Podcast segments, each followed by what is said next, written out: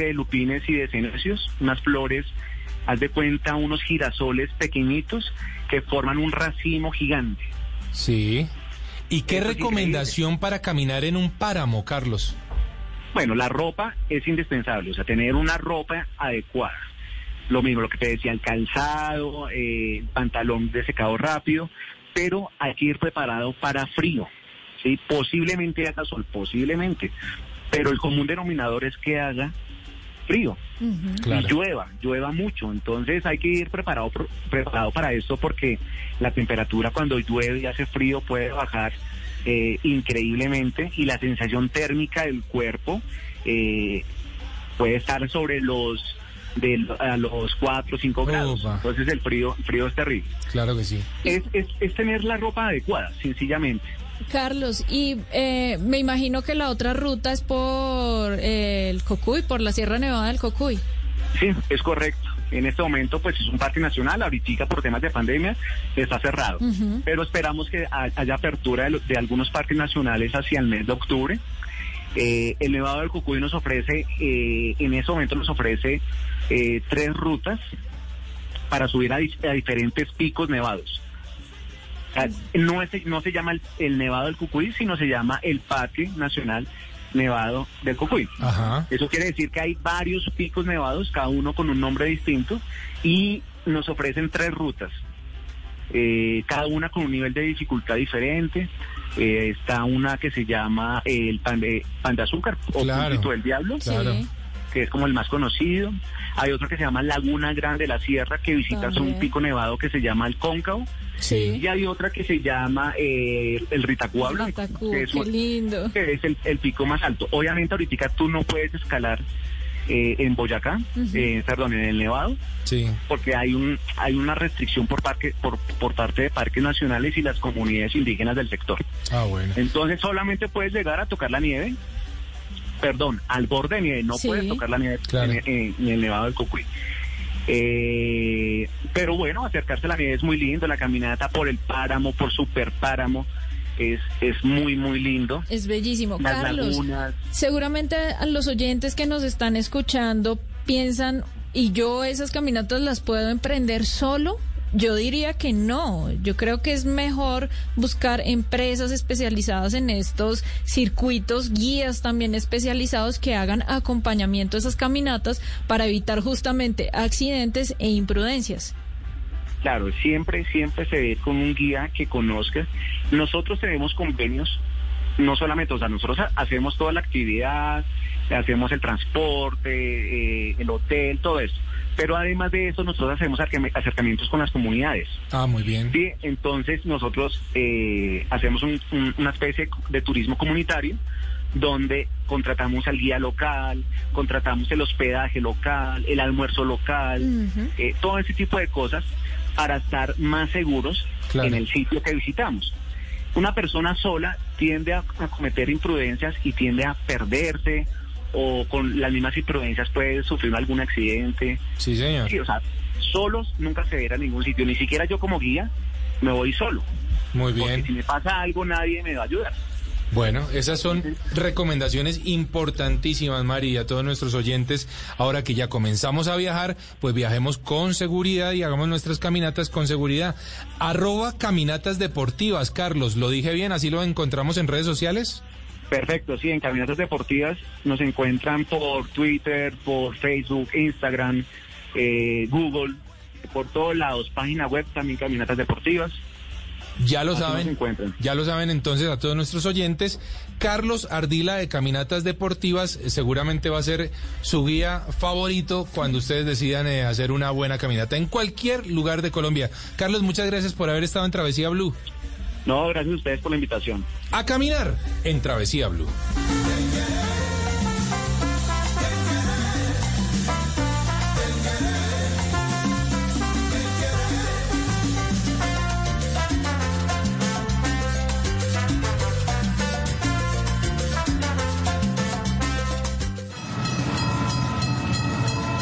Esto es Travesía Blue.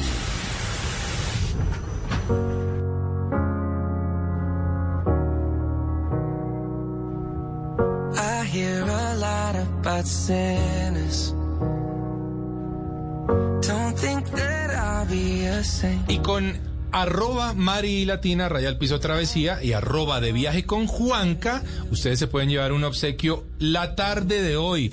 Así que a seguir nuestras cuentas en este mismo momento y allí en el último post que tengamos montado con el numeral Travesía Blue, yo quiero mi termo. Recuerden que estamos entregando 12 cajas muy especiales con termo. Eh, eh, pintado, a mano, a el favor, y con cafecito delicioso por allá del Huila. Qué maravilla de obsequio.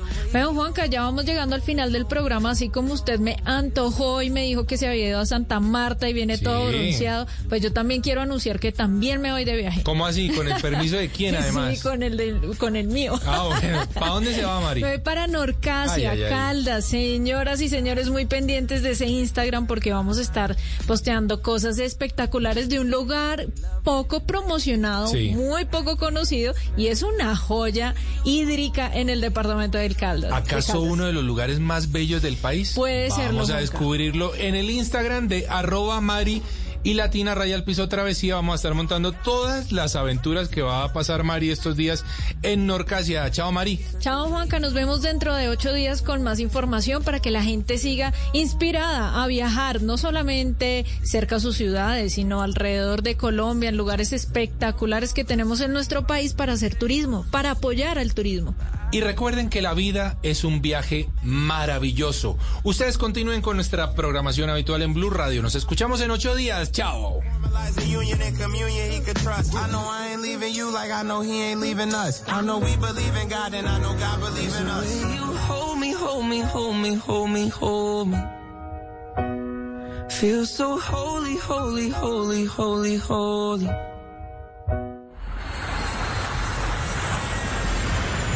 Estás escuchando Travesía Blue.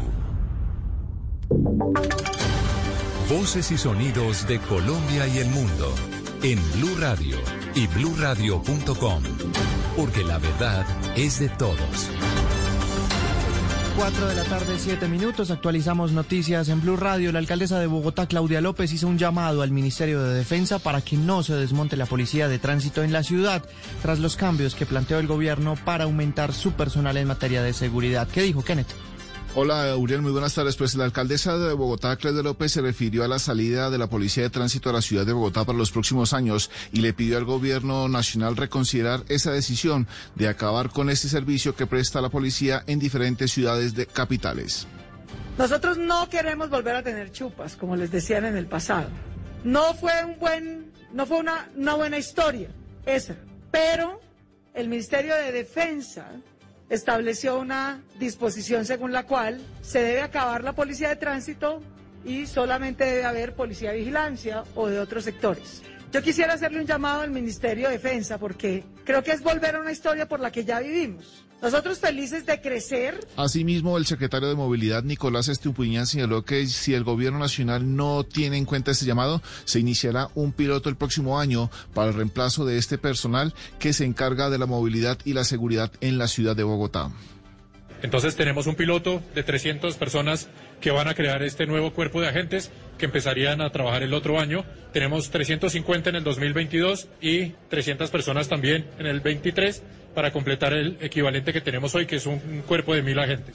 Ha dicho la alcaldesa y el mismo secretario de Movilidad que la meta de la Alcaldía Mayor de Bogotá es que se llegue por lo menos a mil hombres y mujeres que se encarguen de regular el tránsito en la ciudad de Bogotá después del 2023.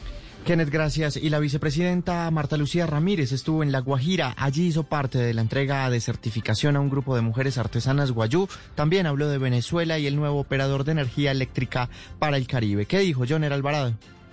La vicepresidenta dijo que espera que el nuevo operador del servicio de energía eléctrica en La Guajira mejore el servicio de los ciudadanos con estabilidad y costos muy adecuados por otro lado, y tocando otro tema, fue enfática en que algunos miembros de la comunidad internacional ya no pueden seguir apoyando la dictadura con Venezuela. Algunos amigos de la dictadura procuran darle oxígeno con el argumento de que están buscando una salida negociada. Como ha dicho el presidente Iván Duque, frente a una dictadura, lo único que nos cabe es esperar realmente que se termine pronto porque la tragedia del pueblo venezolano es muy grande porque la estamos sintiendo acá en Colombia. La gente que entra.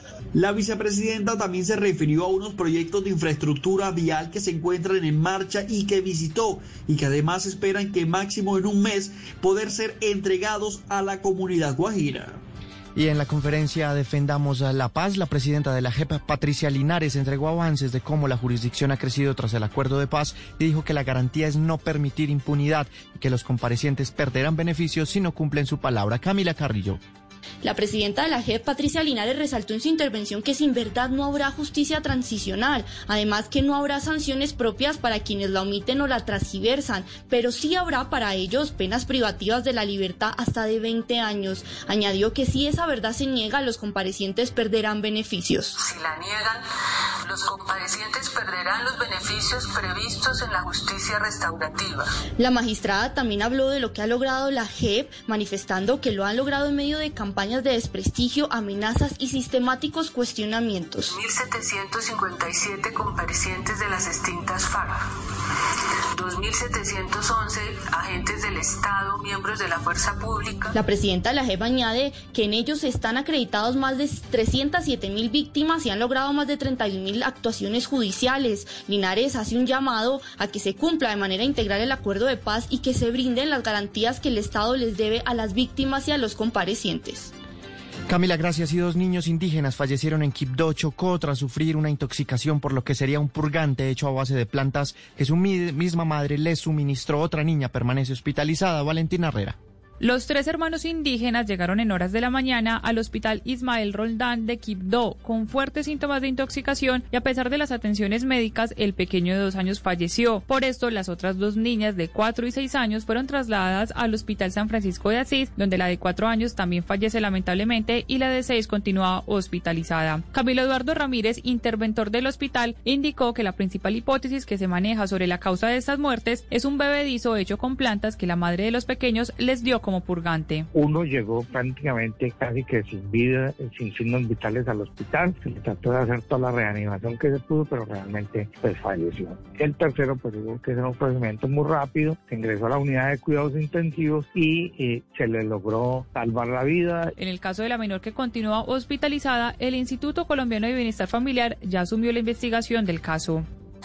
Noticias contra reloj en Blue Radio. A las 4.12, la noticia en desarrollo, la Fiscalía abrió las respectivas investigaciones para lograr la judicialización de los presuntos responsables de ataque con arma cortopunzante propinados contra dos perros en Villahermosa, Tolima y San Agustín Huila. Deberán responder por maltrato animal. La cifra del coronavirus se sigue propagando a un ritmo muy elevado en Francia con 14.412 contagios en 24 horas. Quedamos atentos de la justicia mexicana que ordenó la captura de militares presuntamente involucrados en la desaparición hace seis años de 43 estudiantes de la Escuela de Maestros de Ayotzinapa en Guerrero y que ha sido un reclamo permanente de padres de las víctimas. Ampliación de estas y otras noticias en blurradio.com, en Twitter en arroba blurradioco, ya viene, se dice de mí. Esta es Blue Radio. En Bogotá, 89.9 FM.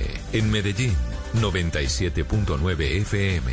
En Cali, 91.5 FM. En Barranquilla, 100.1 FM. En Cartagena, 1090 AM. En Bucaramanga, 960 AM. En Pereira y el norte del Valle, 89.2 FM. En Tunja, 103.1 FM. En Villavicencio, 96.3 FM. En Armenia, 89.2 FM. En Norte de Santander, 97.7 FM. En Neiva, 103.1 FM. Y en Córdoba, 96.0 FM. También en bluradio.com. En Facebook, Blue Radio Colombia. A través de Twitter en arroba Blue Radio Co. Y en la señal de TDT.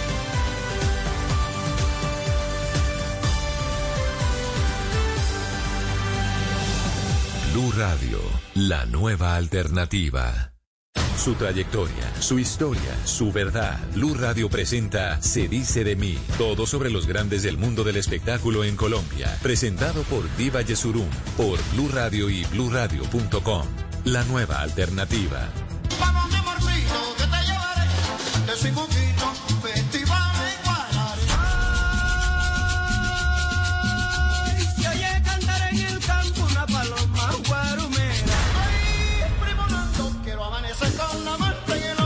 Hola, soy Alfredo de Jesús Gutiérrez Vital. Aquí comienza mi verdadera historia. A partir de este momento comienza la vida nunca antes contada del monstruo del acordeón Alfredo Gutiérrez. Nací de familia campesina pobre. Había noches que nos acostamos sin comer o con una agüita de panela. Un hombre que no le teme a nada ni a nadie a la hora de decir lo que piensa y siente. Hombre, lo que pasa es que yo por lo menos con, con el preservativo yo, no- yo no siento nada. Quien tiene muy claro cómo hacer para conquistar el corazón de una mujer. Amo el bello arcoíris, como yo te quiero a ti, pero tú no te decides a quererme solo a mí.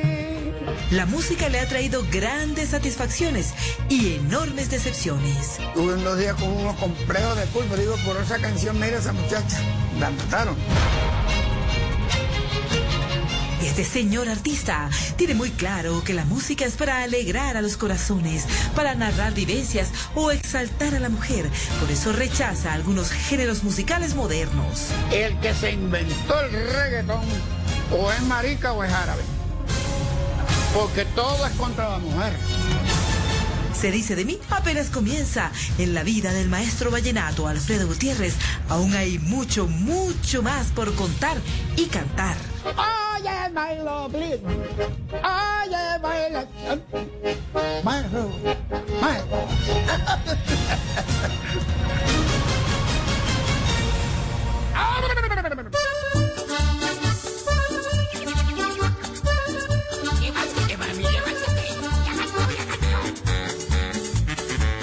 La cigüeña trajo a Alfredo de Jesús hasta una familia muy humilde de los Palmitos Sucre, un 17 de abril de 1943. Hijo de campesinos honestos y trabajadores. En total eran siete hermanitos. Era una señora campesina que se llamaba Dioselina de Jesús Vital Almanza, que vivía en una finquita pequeña de, de sabanas de Beltrán para lo que me hago para adentro, cuando esa región era del viejo Bolívar. Así que yo soy bolivarense, ahora, ahora sucreño. El amor por el arte lo lleva en la sangre. Su padre era un gran músico y su mamá una bailarina sin igual. Mi mamá sí, una bailadora de cumbia excelsa, exquisita. Eh, una de las cosas que le fascinó a mi papá, verla ba- bailar cumbia. Por todos es sabido que el maestro Alfredo Gutiérrez es hiperactivo, necio, terco, dicharachero, gozón. Y si es así ahora, grandecito, cuando niño el tema era más fuerte porque era muy travieso. Yo soy más necio que una búa en medio de las dos tapas. Yo era un niño muy, muy hipertenso, me cuentan mis hermanas, me decía mi mamá, que inquieto, preguntón. La música es el único medio para subsistir que conoce, pero el fútbol lo apasiona desde que era un niño.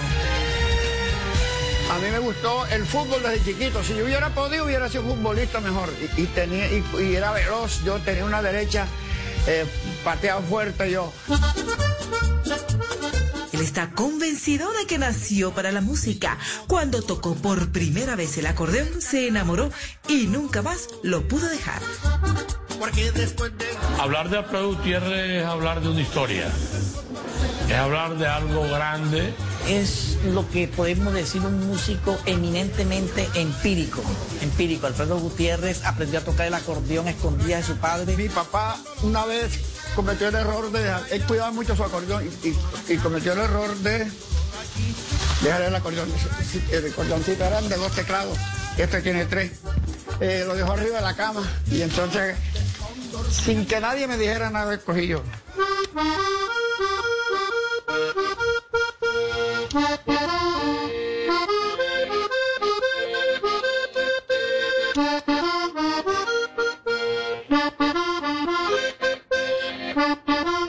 Se puede aprender, pero para la música definitivamente se nace. Se nace para la música, se tiene un oído musical. Uno de los recuerdos más significativos de su infancia fue cuando conoció al candidato a la presidencia Jorge Eliezer Gaitán Ayala, quien tiempo después del encuentro fue asesinado a las 2 y 5 de la tarde del día 9 de abril de 1948. Acaban de ser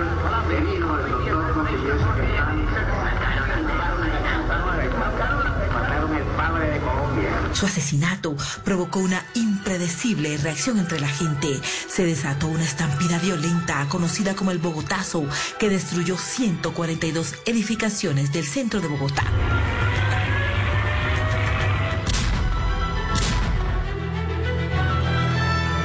Haberlo conocido lo llena de orgullo.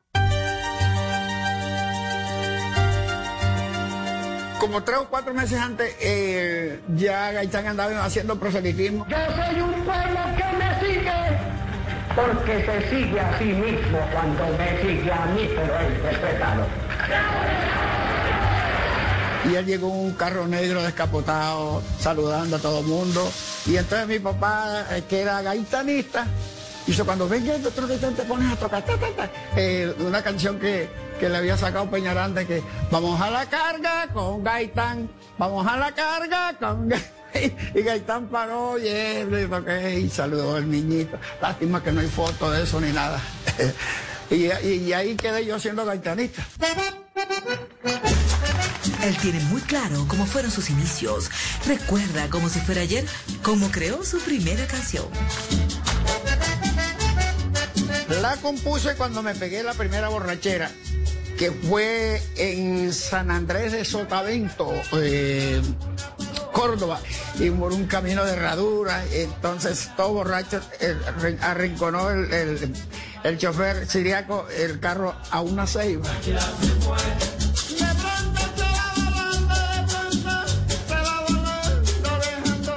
Ahí nos quedamos dormidos y, y- me despertó a mí eh, los rayos del sol que me quemaban y una gotica y una- mm, unos pedacitos de estiércol que me caían en la cara y el canto de una paloma que hacía uh, uh, uh, ahí la paloma borumera. Tema que logró inmortalizar su talento en Colombia y en varios países. Se oye cantar en el campo una paloma guarumera. Para el campo, para el campo, la paloma ya se fue. De pronto se va volando, de pronto se va volando, dejándome a mí una pena. Las notas de su acordeón lo relajan. Este instrumento es su mejor amigo, su refugio, su desahogo cuando la nostalgia se apodera de sus días. Cada nota que yo piso en el acordeón, estoy como si, como si fuera una palabra de mi papá. Son muchos los miembros de su familia que ha visto partir. Era prácticamente un niño cuando su padre apagó sus días para siempre. El dolor fue tan grande que durante casi seis meses dejó de tocar el acordeón. El cáncer de piel acabó con la vida de su papá. Que estaba yo 13 años, 12 años. Y yo estaba con los pequeños vallenatos, tuve que dejar todo eso, dejé de tocar.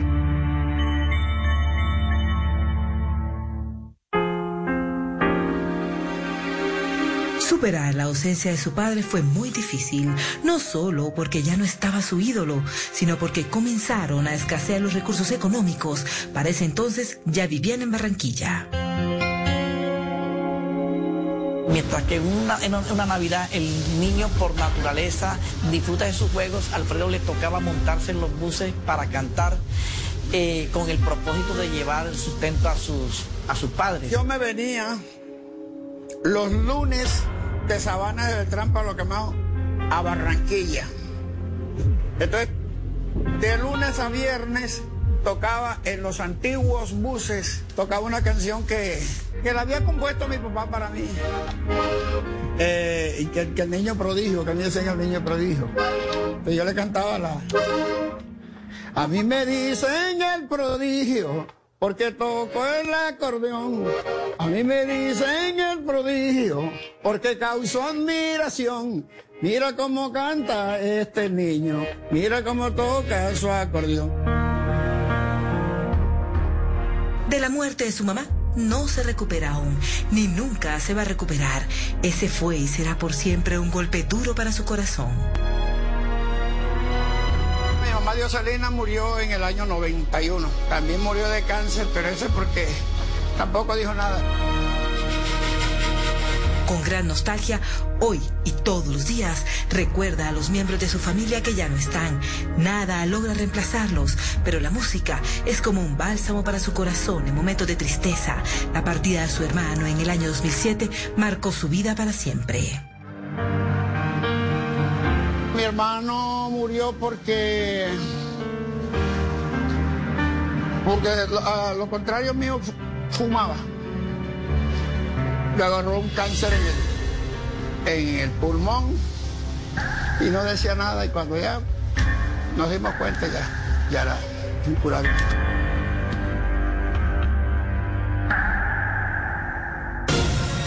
Están conociendo la vida jamás contada Alfredo Gutiérrez, el tres veces rey vallenato. Ahí donde encerraban los colombianos, ahí donde me di cuenta que en Venezuela siempre ha habido injusticias con los colombianos. Hoy le hace un llamado al país para que no deje morir al vallenato, a la esencia del folclore del Caribe colombiano. Me preocupa demasiado porque los medios, no digamos mentiras, no vamos a hablar mal de nadie, los medios son, son extranjeristas. Está reacio a aceptar aquellos géneros musicales que según él maltratan a la mujer. El reggaetón como ritmo me gusta, sus letras son asquerosas. Ya regresamos a Se dice de mí, el programa que muestra la vida de las celebridades sin máscaras. El que se inventó el reggaetón o es marica o es árabe.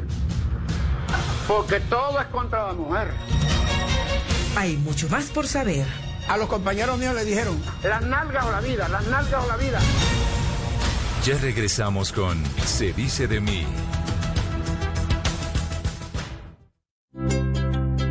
¿Qué es ser mamá? Ser mamá es enseñar. Es ser el centro, el comienzo y el final de la familia. Es hacer cada momento especial. Es unir las generaciones y pasar el legado. Tal como hace mucho tiempo, ella te lo pasó a ti. Super Arepa. La harina para hacer arepas de las super mamás. Trabajamos pensando en usted. En la tierra de los acordeones nació la voz más bella del vallenato, la de Rafael Orozco, el ídolo, una historia que merece ser cantada y que ahora alegra las noches de los colombianos, una voz que vivirá por siempre. Rafael Orozco, el ídolo, últimos capítulos, lunes a viernes a las 9 y 30 de la noche, por Caracol Televisión. Seguro te hacía falta esto. El fútbol da compañero que está un metro y así así se la pasa mal. No, hermano, pero este man no le mete un gol ni al arco iris. ¿Cómo se va a comer eso? Regresó el sufrimiento, el sentimiento, la aflicción por una camiseta. Este sábado, Envigado Junior, Tolima América. Y el domingo, Santa Fe Millonarios. También regresa el amor genuino por el fútbol. Ay, Dios mío, por fin ganó este equipo. Ahora sí me caso. Blue Radio, con la reapertura de los sentimientos. Blue Radio, la nueva alternativa. Continuamos con Se dice de mí.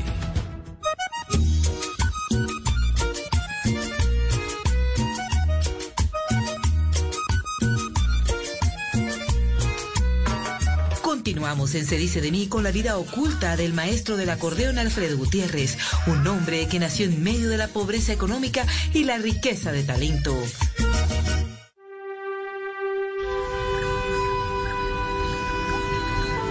Nací de familia campesina, pobre. Había noches que nos acostamos sin comer o con una agüita de panela. eh, ya. Incluso se dice que muchas veces le tocó robar para comer.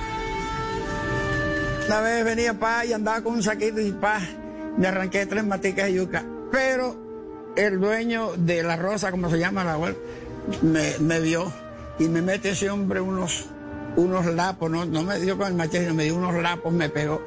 ¿Y sabe quién era? El esposo de mi hermana María del Socorro. Así que le robé a la familia, la mateyuca. Su amor por la música viene desde la niñez. Incluso desde muy pequeño comenzó a disfrutar de la adrenalina que se siente al estar subido en un escenario. Para cambiarle de rumbo. Eso fue por allá en el año 53, tenía yo 10 añitos. Eh, precisamente íbamos para Bogotá. Mi papá no sé por qué conoció al profesor José Rodríguez. Y hablaron y tal, papá, papá. Y ahí acordaron la, la creación de los pequeños vallenatos. Alfredo Gutiérrez para mí es el mejor acordeonero del mundo. Del mundo. Es mi acordeonero predilecto. Por él yo me inicié como cantante.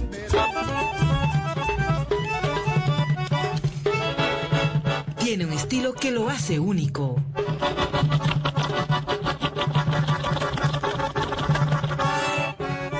Es un don de Dios. Eso solo se lo dio Dios a él, a más nadie.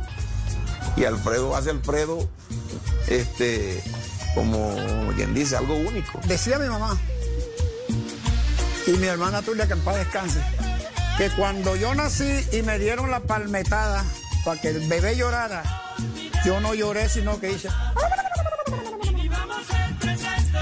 Ahí estaba la música. Realmente sus divertidos gestos tienen un origen muy particular. Eso lo desarrollé, fue una noche en Chiquinquirá, Boyacá, 3 de la mañana, al aire libre. Un frío. Entonces estaba yo alternando con, con el de la cucharita, este, Jorge Velosa. Y ese Jorge Velosa con su rana, Alfredito, tómate un... Veo que estás temblando. Digo, venga, pay, tome ese aguardiente. Y cuando te voy a tomar aguardiente, digo yo... Él siempre le, le imprimió esa parte artística que de alguna manera los grandes juglares que se dedicaban simplemente a tocar, a estar ahí muy quieto. Él no. Eso es lo que improvisa a cada momento. No es de, de tener un, un patrón en, en lo que él toca, ¿no? También desde pequeño fue enamoradizo. Por todos es sabido que el maestro Gutiérrez prefiere a las mujeres mayores que él. No solamente cuando estaba jovencito y niño, ahora me siguen gustando mayores, porque la, la, la mujer veterana es como el sancocho, porque el sancocho es la, la gallina vieja del caldo más sabroso. Hoy recuerda cuántas han pasado por su vida, pero como es un caballero, de ninguna de ellas habla. Muchas, pero, pero solamente 12 hijos, porque ahora que sacaron el otro día el rating de los... porque Dicen que los que más tenemos hijos somos los del género vallenato. Y allá de último, en el cajón de los músicos, en la silla de los músicos, en la chiva, estaba Fred Gutiérrez con 12 hijos. Eso a mí me dio una pena. Alfredo ha sido un hombre muy juicioso, dedicado a ella y a sus hijos. Mi mamá dice que ella ya lo cogió cansado. Como él mismo asegura, todos los hijos son con la misma. Con la misma, pero con varias mujeres, sí, señor. Hay, hay caciques que tienen 50 hijos, 60 hijos aquí en La Guajira. Y, y, y sea, que, sea que, que los que tengan 10, 12, 5 no es nada. Y para quienes critican la cantidad de hijos que tiene, les anuncia que por todos y cada uno de ellos responde. Pero es que hay temas que para él son imposibles de superar, como el uso de preservativos. A este hombre no le gusta, no le gusta y no le gusta. Hombre, lo que pasa es que eh, yo por lo menos con, con el preservativo yo, no- yo no siento nada, eso se siente aguado, como mae, eso no, no, no es normal. Lo bueno es sentir esas paredes que le dan a uno ese, ese, ese gustico, esa raquiñita sabroso. En ese tiempo sí existirían condones, pronto unas, unas bolsitas, una cosa. Esa gente no sabía de eso. Su método de conquista es infalible. El acordeón es su cómplice.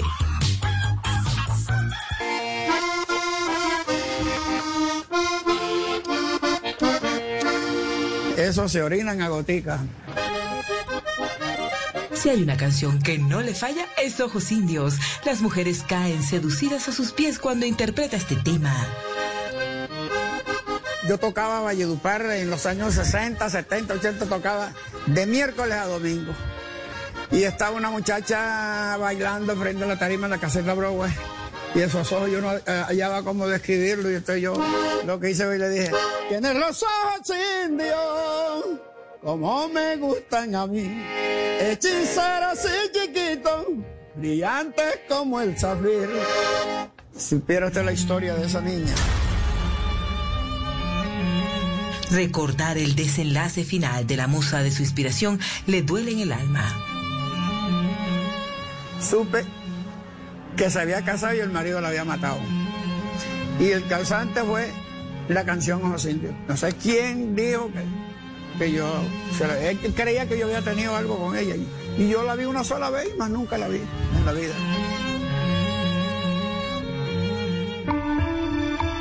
Alfredo todavía se siente martirizado por este tema. Imagínense, yo eh, hubo unos días con unos complejos de culpa. Digo, por esa canción, mira esa muchacha, la mataron. Claro que eso no lo he comprobado yo, eso es. Pues sabe que en Valledupar todo se riega. Rascatapum, chin, chin, chin. Su fama no es de ahora. Hace muchos años Alfredo Gutiérrez viene construyendo una carrera musical. Este artista vallenato ha preferido dar pasos lentos pero firmes y sobre todo muy seguros. A mí lo que me dio a conocer en todo Colombia eh, en los años 60, años 61 fue la Paloma Barumera, indudablemente. Y Festival en Guaranero lo, reafirmó. Eso cuando yo lo, cuando yo lo arranco eh, en un salón de baile, no hay nadie, se van agarrando la pared y es...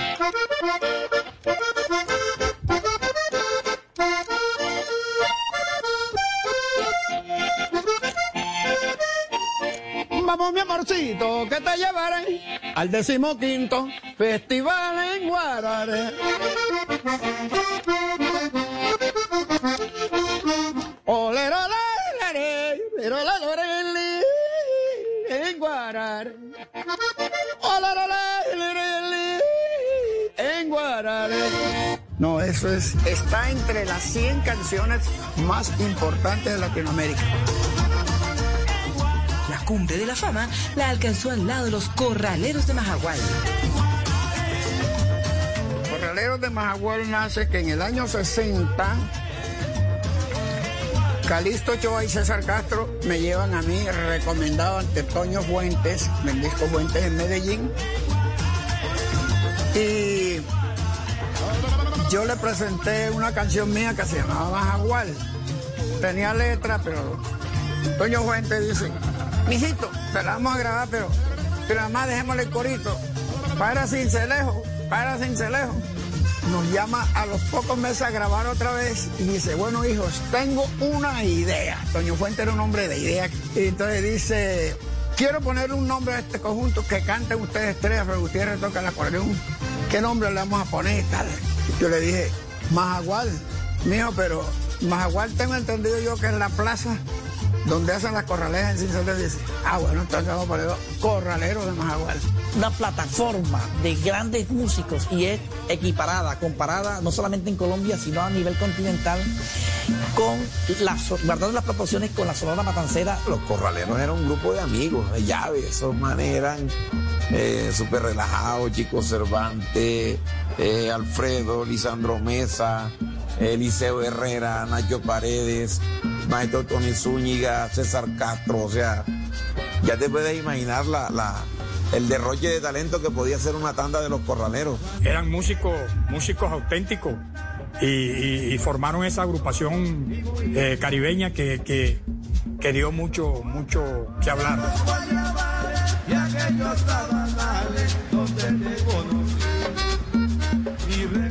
Agrupación de música tropical más exitosa de todos los tiempos ha sido precisamente los Corraleros de Majagual. Estos artistas eran insuperables dentro y fuera del escenario. Eran considerados unos genios musicales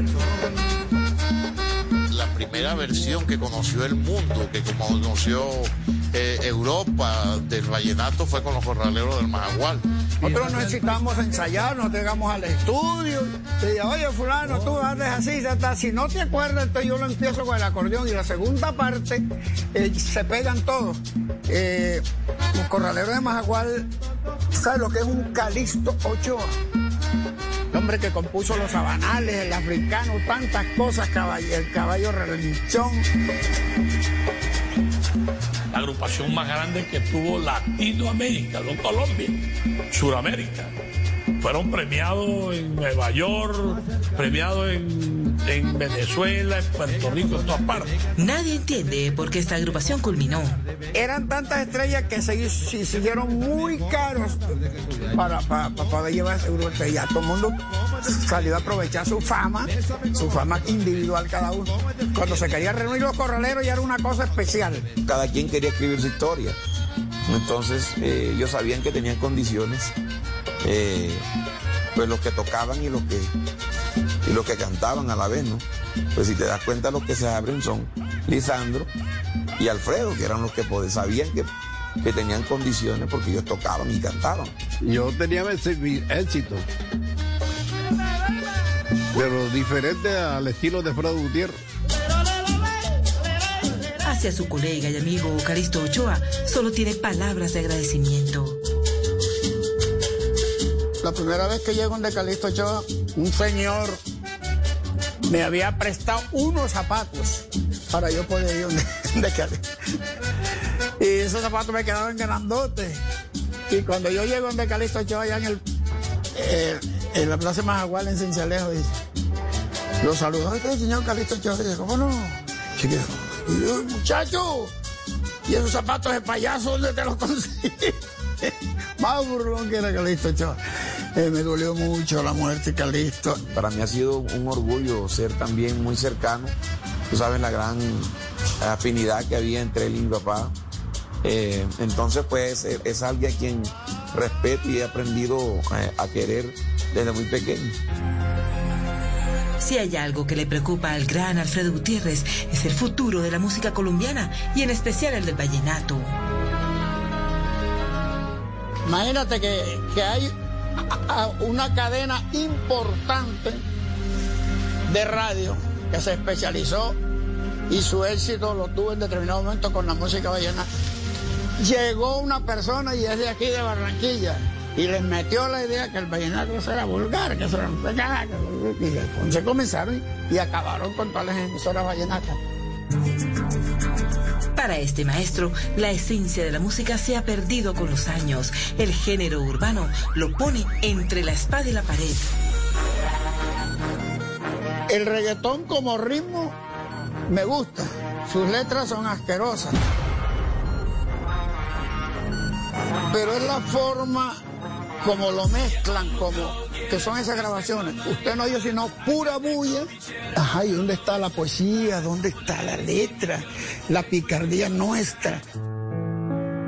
El artista está reacio a aceptar la manera como se habla de la mujer en las canciones de género urbano. Él es defensor de la temática, de la lírica, de la musicalidad, de la cadencia. Y él, desde el punto de vista, eh, estos nuevos ritmos eh, son ausentes de todo esto. El que se inventó el reggaetón o es marica o es árabe. Porque todo es contra la mujer. Mm, mm. Ay, que te pongo el condón en no sé qué, que te puyo por aquí, te lo agarro por acá. Y esa es la que es más romántica. Porque hay otras que... Y a pesar de que el reggaetón hoy en día es uno de los géneros, o el género número uno ahora, ahora mismo, el vallenato está ahí, no ha desaparecido. Todo, hay, hay, hay más de 100 grupos vallenatos. Siente que el vallenato ha ido perdiendo espacio.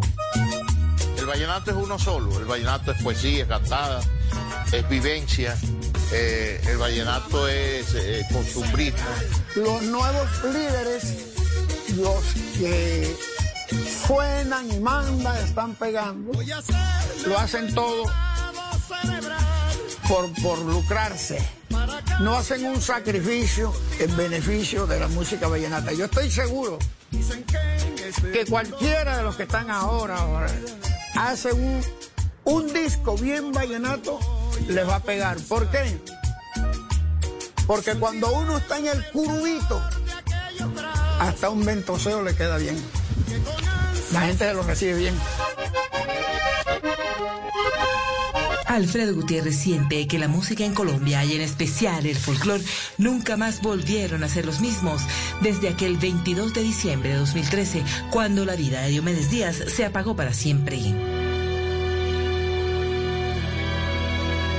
Se perdió todo, se perdió todo. Y el día que se muera Poncho, Milianito Zuleta, el Coche Molina, eh, bueno, eh, Beto Zabaleta y todo eso, ahí sí vamos a quedar listos. Y de verdad que nosotros tenemos que seguir defendiendo nuestro vallenato tradicional, el vallenato de poesía, el vallenato que se convierte en clásico después de grabado. Y seguiremos luchando por ese vallenato tan bonito y que tanto le gusta a la gente. Así es el maestro Alfredo Gutiérrez, un hombre más claro que el agua a la hora de expresar sus ideas. Ya regresamos con Se dice de mí. Llega la voz de la verdad para desmentir noticias falsas. Pregunta para Vera. Por WhatsApp está circulando una cadena titulada Solicita la ayuda de Iván aquí, con un enlace para ingresar a una página web y solicitar la ayuda económica del presidente de la República. ¿Esta campaña es real? No es cierto. La presidencia de la República aclaró que no está adelantando ninguna campaña por WhatsApp. Generalmente, mensajes de ese tipo tienen como objetivo robar los datos personales y financieros de los destinatarios. Escucha la radio y conéctate con la verdad. Una iniciativa de Blue Radio en unión con las emisoras que están conectadas con la verdad. Seguro te hacía falta esto. El fútbol da y quita. Le vas a hacer un pase a tu compañero que está a un metro y así así se la pasa mal. No, hermano, pero este man no le mete un va a comer eso? Regresó el sufrimiento, el sentimiento, la aflicción por una camiseta. Este sábado, Envigado Junior, Tolima América. Y el domingo, Santa Fe Millonarios. También regresa el amor genuino por el fútbol. Ay, Dios mío, por fin ganó este equipo. Ahora sí me caso. Blue Radio, con la reapertura de los sentimientos.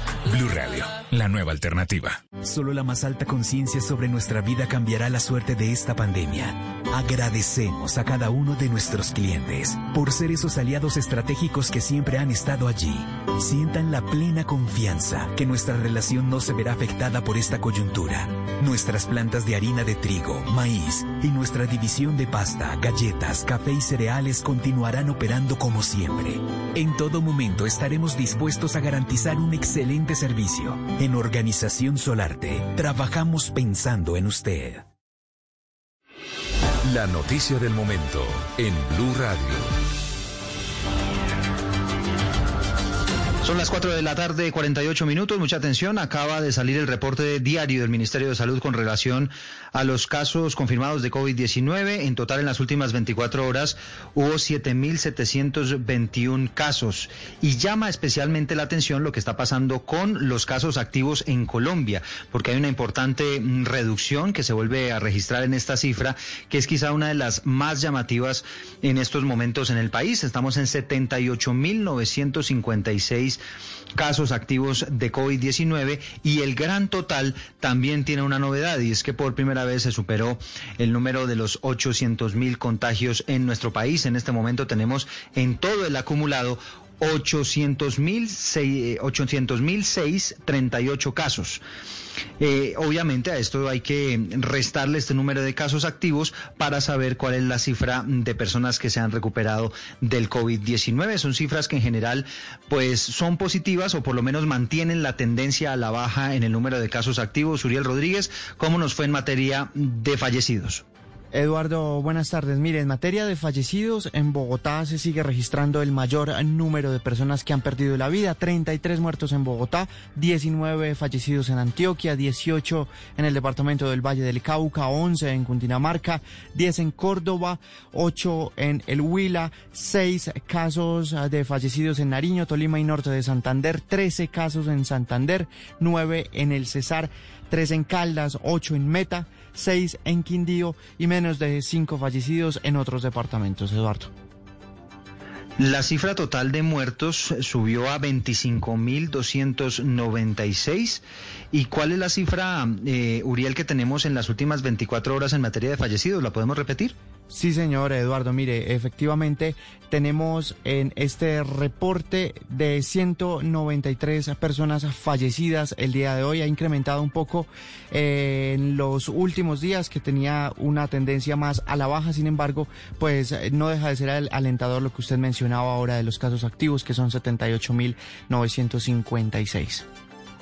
Y la cifra de fallecidos, Uriel, que sigue eh, estando por debajo de los 200 muertos, que es una cifra como una línea roja que se ha trazado el país eh, en el análisis que se ha hecho de todas las cifras en el transcurso de las jornadas, en el transcurso de los últimos días. Así que este es el reporte. Ministerio de Salud entrega el reporte actualizado del comportamiento del COVID-19, unas cifras que se mantienen estables y en, en gran medida, pero llama la atención la importancia reducción que hubo en el número de casos que están activos en materia de COVID-19, es decir, personas que en este momento están contagiadas y pueden estar potencialmente contagiando a los demás. Esa cifra está en 78.956. Les estaremos ampliando todas estas novedades en nuestros próximos boletines de noticias. Seguro te hacía falta esto. El fútbol da compañero que está un metro y así así se la pasa mal. No, hermano, pero este man no le mete un gol ni al arco iris. ¿Cómo se va a comer eso? Regresó el sufrimiento, el sentimiento, la aflicción por una camiseta. Este sábado, Envigado Junior, Tolima América. Y el domingo, Santa Fe Millonarios. También regresa el amor genuino por el fútbol. Ay, Dios mío, por fin ganó este equipo. Ahora sí me caso. Blue Radio, con la reapertura de los sentimientos. Blue Radio, la nueva alternativa. Continuamos con Se dice de mí. Este hombre apodado el rebelde del acordeón hoy está presentando su vida a los colombianos en Se dice de mí. dije yo, ha nacido el rebelde del acordeón. Es que yo notaba, fui rebelde porque yo notaba que al club Valledupar llevaban los músicos en el día al lado de la piscina los ponían a, los ponían a tocar parranda. Y no les daban whisky, sino les daban ron blanco. Eh, y yo renegaba, yo no les aceptaba su... No, a mí me pone de lo mismo que están tomando.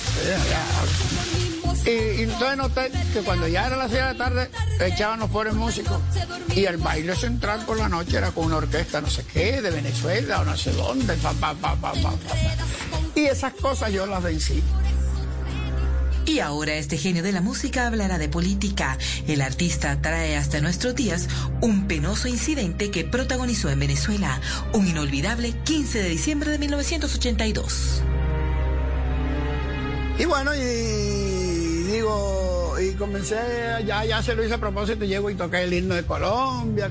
Y ahora con todo respeto, el, el, el himno de, de esta querida tierra, porque nosotros somos hermanos, liberados por el mismo libertador, somos Bolívar y pa, pa, pa, pa, pa, pa. Resulta que esa noche unos políticos importantes del partido de gobierno eh, quisieron entrar a ver mi espectáculo. Y el dueño de la caseta, de la, del- de la caseta del salón, eh, un tal señor Giraldo, era de era de Acción Democrática y no lo dejó entrar. A partir de ese instante, el problema tomó dimensiones inesperadas. Entonces ellos, para desquitarse de la afrenta, lo que hicieron fue cogieron eh, los periódicos amarillistas, Últimas Noticias, el panorama de Maracaibo, Dijeron tantas cosas de mí que yo y que había tocado el himno de Venezuela, en vallenato, no sé qué más, en cumbia que la gente lo había bailado, que hasta habían quemado ahí la bandera de Venezuela. Y fue una angustia porque no sabíamos nada, no sabíamos qué le había pasado, solamente que ya lo habían golpeado, que lo que decía la prensa. Alfredo Gutiérrez nunca olvidará aquella humillación. No guarda rencor, pero el tema sigue latente en su mente. Siente que se cometió una terrible injusticia con él. ¿Y cómo hace uno en un momento de eso? ¿Qué puede, qué puede uno hacer?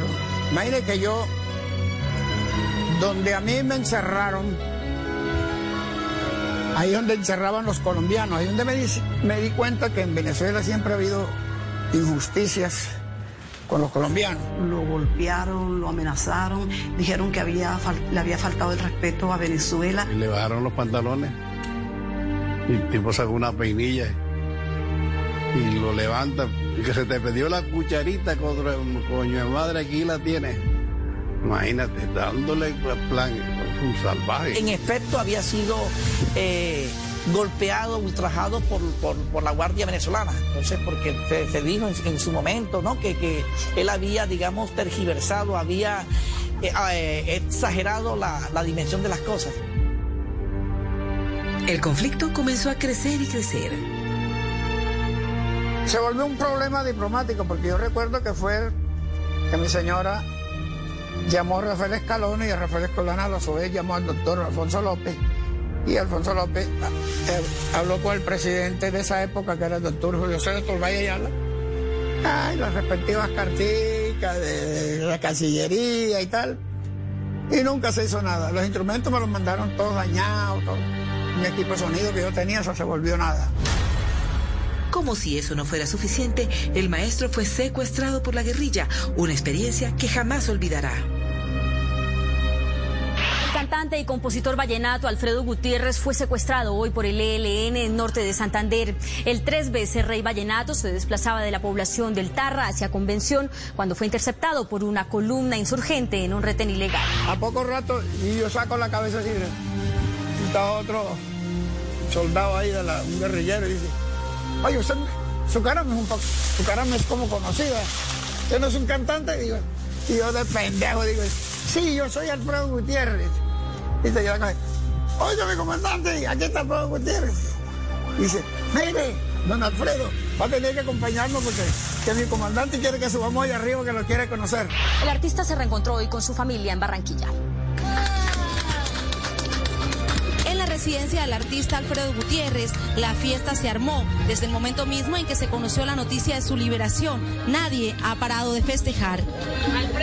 Aquí los, los nietos, de la señora, todo, la cuñada, todo, la familia entera.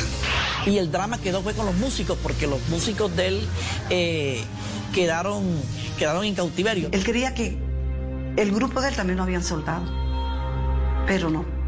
Y casi más casi un mes secuestrados los muchachos. Los familiares de los 16 músicos de Alfredo Gutiérrez piden al grupo guerrillero que los tiene en su poder que los deje en libertad. Cuando nos secuestraron, él sufrió mucho por nosotros. Me di cuenta lo que él sufrió por el secuestro de nosotros. Cuando dijeron que nos iban a matar. A los compañeros míos les dijeron, las nalgas o la vida, las nalgas o la vida. Y los muchachos a los 17 días aparecen vivos. Ya pueden pensar qué pasó. El artista pasó la página, la vida continuó para él y cada día ganaba más y más fama. Gracias a su talento, este sabanero se volvió campeón mundial a la hora de interpretar el acordeón. Eso fue, primero fue en Colonia, en el año 91. Ahí recuerdo yo, hicieron la tarima enfrente a la, la Catedral de Colonia, que es una de las maravillas del mundo. El concurso era, era, era raro porque tenía uno que tocar acompañado de, de músicos de otros países y a los músicos míos a la vez acompañar a, músicos de, otro- de otros países. A mí me tocó de Argelia, toqué con el, del País Vasco, eh, de Mongolia. Y como todo, pienso que una de las cosas que el show, a mí siempre me ha distinguido el show. El show, me gané la gente, todo el público estaba conmigo, bueno, a lo mejor los jurados no, no, no entendían lo que yo tocaba, pero, pero mi show gustó. Muchos se sorprenden al darse cuenta de que este Tri Rey Vallenato, además de ser un showman en tarima, tiene una gigantesca cultura musical. Ah, yo termino la. finalizo las tandas tocando con los pies, cantando ranchera, eh, cantando rock. Ha sido un innovador.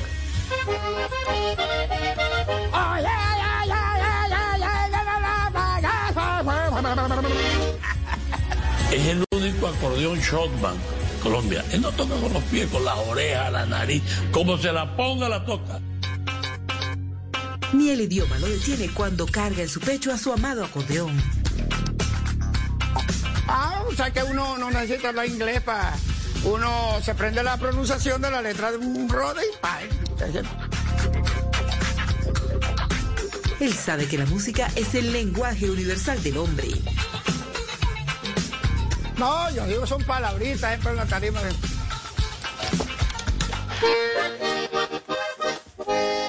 Oye, my lovely. Oye, my lovely. My love. My love.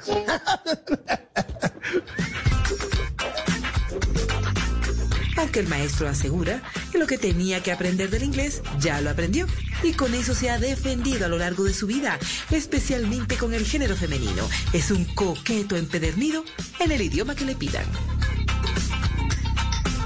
Nada, nada, nada. Ah, pues a veces. Oh, ok, my, oh, oh, my God, Dios mío, no sé, my- mi amor, eh, así, y que uno necesita para conquistar a una mujer nada más. Él se ríe y de todo hace una fiesta, pero a veces cuando hace un alto en el camino hay temas que lo llenan de tristeza y peor aún, de impotencia. Cuando grabo un disco nuevo y se lo lleva un director de una, de una emisora musical y me dice, muy bueno y tal, y papá, y me da dos horas, hasta tres ahí. Tipo, tiene sintonía porque está Gutiérrez ahí. Pero cuando yo doy la vuelta, ese disco no vuelve a sonar más. Eso es una tristeza grande que me tiene, que hace dos años voy para tres que, que- no grabo nada nuevo. Pero he de hacer una aclaración, que eso más que todo me sucede en la costa, excepto Valledupar, ¿no? Valledupar lo que yo lleve suena porque suena. En el interior me va muy bien, Medellín recibe mis cosas, Bogotá, mi música.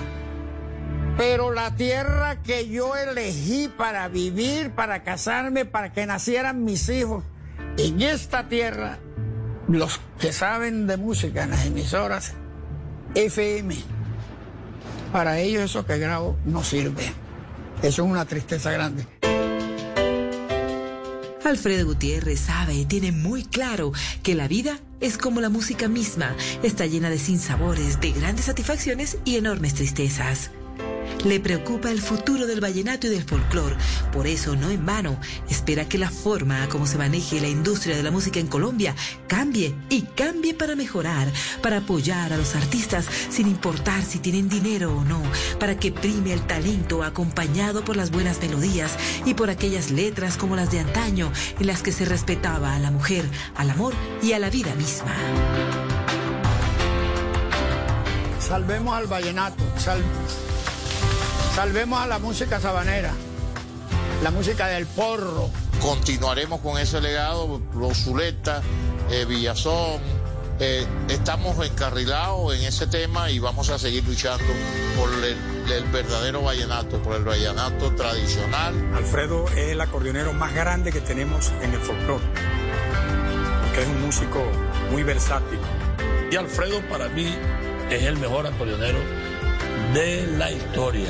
Historia. y gracias por abrirnos este camino, porque gracias a toda su historia y a todo ese legado que usted ha dejado, hoy en día la nueva generación también estamos surgiendo. Un gran honor estar con un artista de, de esa calidad humana. Él es un hombre muy especial, cariñoso, un chicharachero, un hombre muy agradable. Soy el más agradecido de todos los seres humanos, de tus hijos, porque yo soy un hijo de Colombia, por este cariño permanente, por esta longevidad artística que me has permitido transmitirte.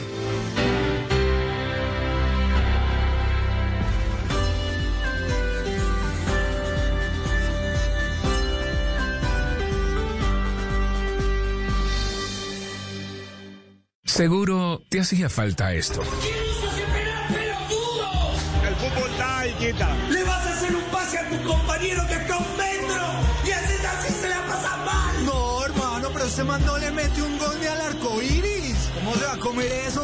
Regresó el sufrimiento, el sentimiento, la aflicción por una camiseta. Este sábado, Envigado Junior, Tolima América. Y el domingo, Santa Fe Millonarios. También regresa el amor genuino por el fútbol. Ay, Dios mío, por fin ganó este equipo. Ahora sí me caso. Blue Radio, con la reapertura de los sentimientos. Blue Radio, la nueva alternativa. Voces y sonidos de Colombia y el mundo en Blue Radio y bluradio.com, porque la verdad es de todos. Son a las 5 de la tarde y 5 minutos. Hacemos un resumen de noticias a esta hora en Blue Radio. Hoy eh, se están cumpliendo cuatro años de la firma del acuerdo de paz entre el gobierno colombiano y la antigua guerrilla de las FARC en aquel episodio, en aquella ceremonia que se desarrolló en Cartagena de Indias. Y hoy nos acompaña justamente para hablar del tema Alejo Vargas, sin duda una de las voces de mayor credibilidad en temas de paz, conflicto y quien se ha desempeñado durante años en la materia, experto en ciencias políticas, quien ha seguido el proceso de paz en Colombia desde un inicio y una voz muy importante respecto a lo que sucede en Colombia. Se cumplen, como decimos, cuatro años desde la firma del acuerdo entre el gobierno y la entonces guerrilla. 52 años pasaron para que se sellara el fin del conflicto. Luego el presidente Santos sometió ese proceso a la refrendación el tan recordado 2 de octubre, hasta que posteriormente se selló en el Teatro Colón en 2016. Doctor Alejo Vargas, bienvenido a Blue Radio. Le pregunto, ¿ha valido la pena ese proceso de paz cuatro años después? Eh, buenas tardes, muchas gracias por la llamada. Por supuesto que ha valido la pena.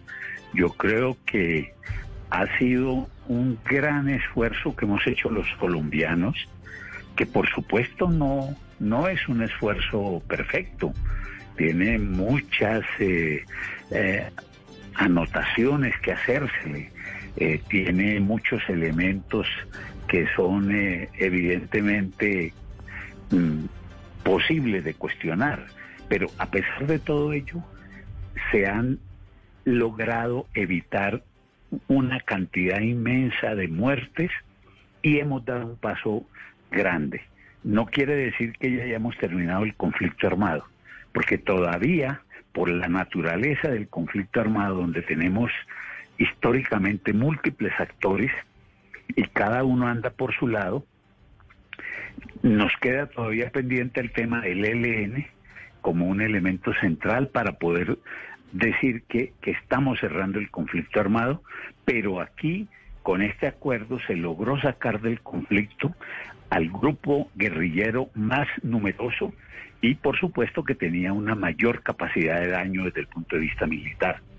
Sí, señor. En medio de las críticas que se han registrado durante todos estos cuatro años, doctor Alejo Vargas, eh, obviamente posiciones políticas de un lado y del otro, se habla que uno de los puntos más importantes en materia de la implementación del acuerdo de paz es la seguridad de los excombatientes y otro muy importante que es la reforma rural. Desde el, partido FARC dicen que eso no avanza, que eso todavía nada, que se ve una luz o una luz verde en medio de este camino. ¿Qué considera usted es lo que hace falta más importante en materia de implementación? Bueno, yo, yo quisiera primero situar un elemento muy importante de temporalidad, porque a veces se nos olvida que también lo que acordaron las partes y que la Corte Constitucional involucró es que el tiempo para la implementación del acuerdo de paz es de 15 años. Es decir, tres gobiernos fuera del de Juan Manuel Santos, que fue quien firmó el acuerdo con las FARC. Lo que quiere decir que no solo es este gobierno de, Iván Duque, sino el que elijamos los colombianos en 2022 y el que elijamos en 2026. Primer elemento, eso para decir que hay que verlo en esa perspectiva de tiempo. Obviamente, eso no quiere decir que entonces todo lo vamos a dejar para ejecutarlo en 2030, no, pero hay que tener esa temporalidad. Segundo elemento, es verdad que lo que más nos tiene, yo creo, impactados es ese recrudecer de la violencia contra los reincorporados de FARC y contra líderes y lideresas sociales en los territorios. Ese es un tema de profunda preocupación.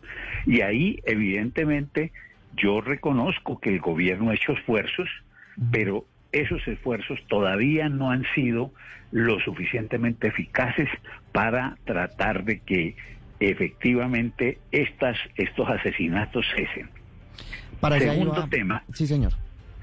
El, el, el tema agrario que usted me preguntaba, evidentemente ese es un tema grueso, eso es un tema gordo que tiene que ver con un, un, problema que ha estado ligado a las violencias colombianas prácticamente desde los años 20 y 30 del siglo pasado.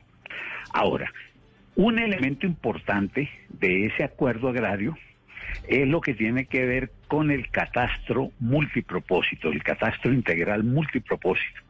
Y en eso yo tengo que reconocer que el consejero Archila y el gobierno actual empezó a ejecutar con un crédito del BID y del Banco Mundial, eh, por lo menos la fase piloto en 60 municipios y vienen trabajando, porque obviamente no se puede avanzar de manera sustantiva en la titulación de tierras, en la asignación, si no se define el tema de la claridad de la propiedad de la tierra, porque el gran problema es ese, que en Colombia, en el ámbito rural, no es clara de quién es la propiedad y por lo tanto hay una profunda evasión y elusión fiscal, cosa eh, eh, equivocada.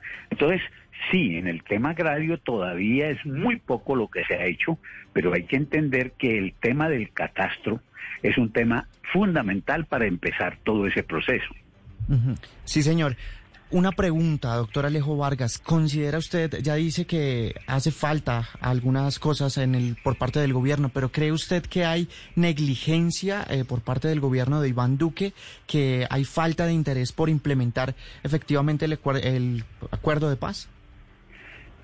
Pues yo, yo quisiera primero decir lo siguiente, no hay que olvidar que evidentemente hubo un, movimiento de un sector de la opinión nacional que ganó el plebiscito en contra del, del acuerdo de paz. Y la candidatura del presidente Iván Duque surge de allí. Entonces, ese es un elemento muy importante, porque obviamente los sectores más radicales de, esas fuerzas políticas, recuerden que lo que decían era que había que volver trizas los acuerdos de paz.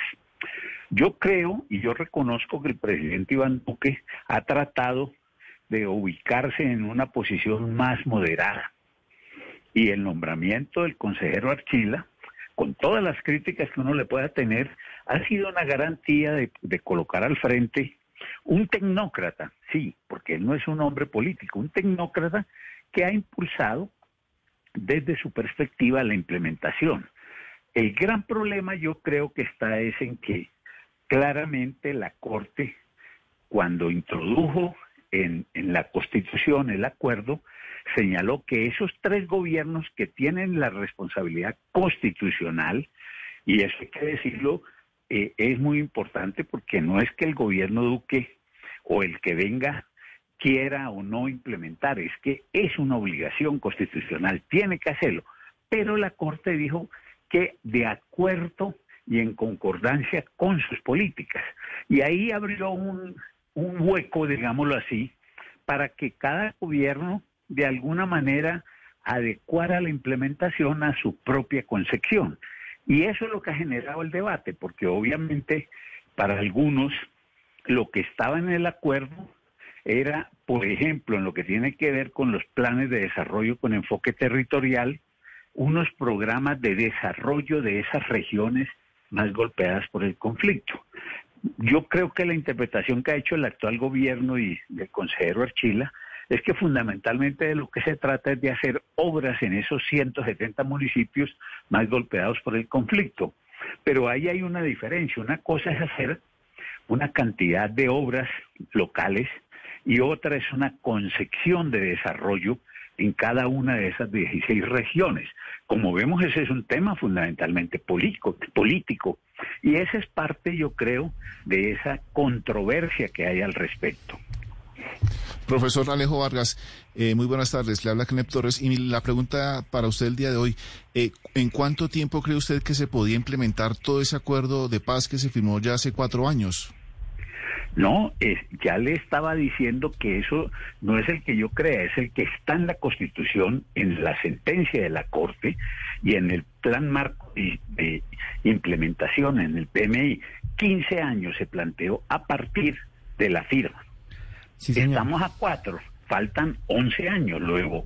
Eso para decir eh, obviamente tenemos que estar preocupados porque seguramente era mejor que, que hubiera más implementación, pero también hay que mirar que hay un tiempo todavía para avanzar en esa implementación.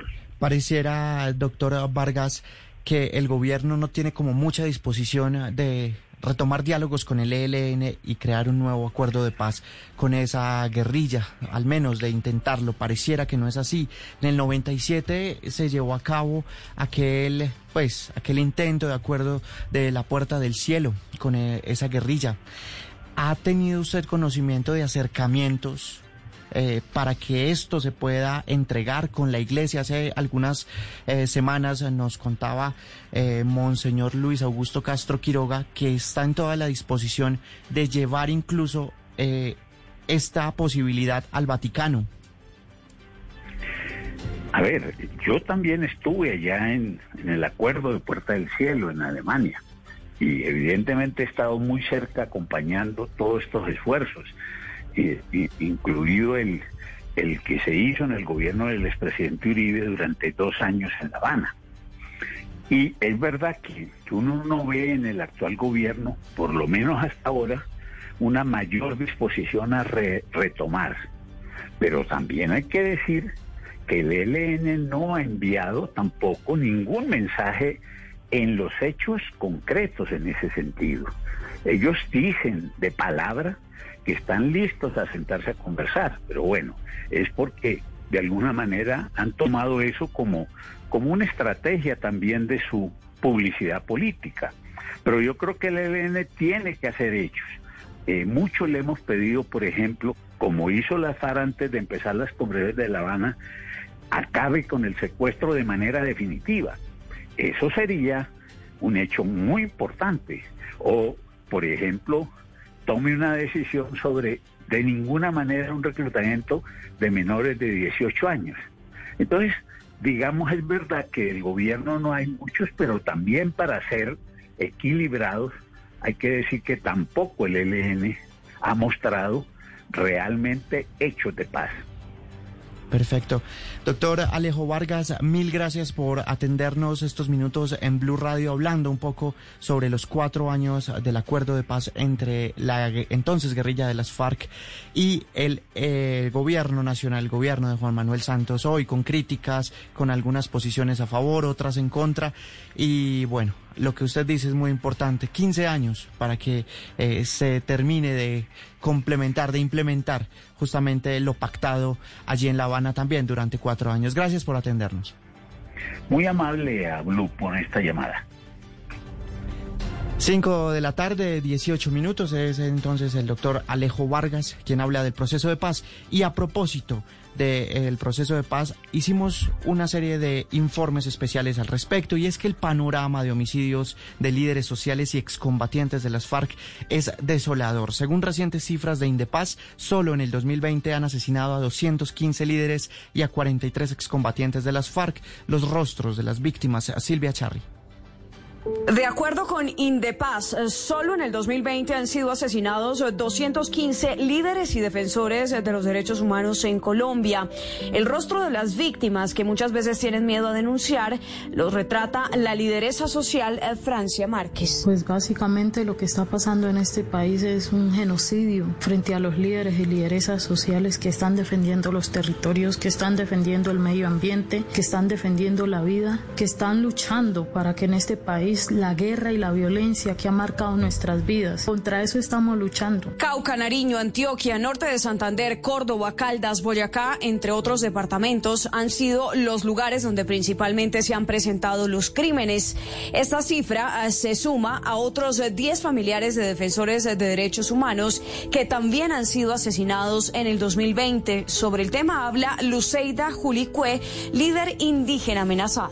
Y eh, se convierte o se hace un poco más duro una vez vuelven a salir esos benditos panfletos. Eso para qué voy a negar. Eso lo pone uno pues a, a reflexionar. Y a esta realidad se suma que desde la firma del acuerdo de paz, 229 excombatientes de las FARC han sido asesinados, de ellos 43 en este año. Y justamente en esta semana, en una audiencia pública territorial ante la JEP, se relató la situación de seguridad en la reincorporación en el sur y suroccidente del país. Uno de los asistentes fue el hoy senador eh, Pablo Catatumbo del partido FARC, quien relató la crisis. Ni el gobierno nacional han cumplido con sus deberes constitucionales. El deber constitucional del gobierno es proteger la vida, honra y bienes de todos los ciudadanos. Y nosotros somos ciudadanos colombianos, y los afros son ciudadanos colombianos, y los indígenas y los campesinos también. Finalmente, según la MOE, en este 2020 ha aumentado en un 85% los asesinatos contra líderes sociales.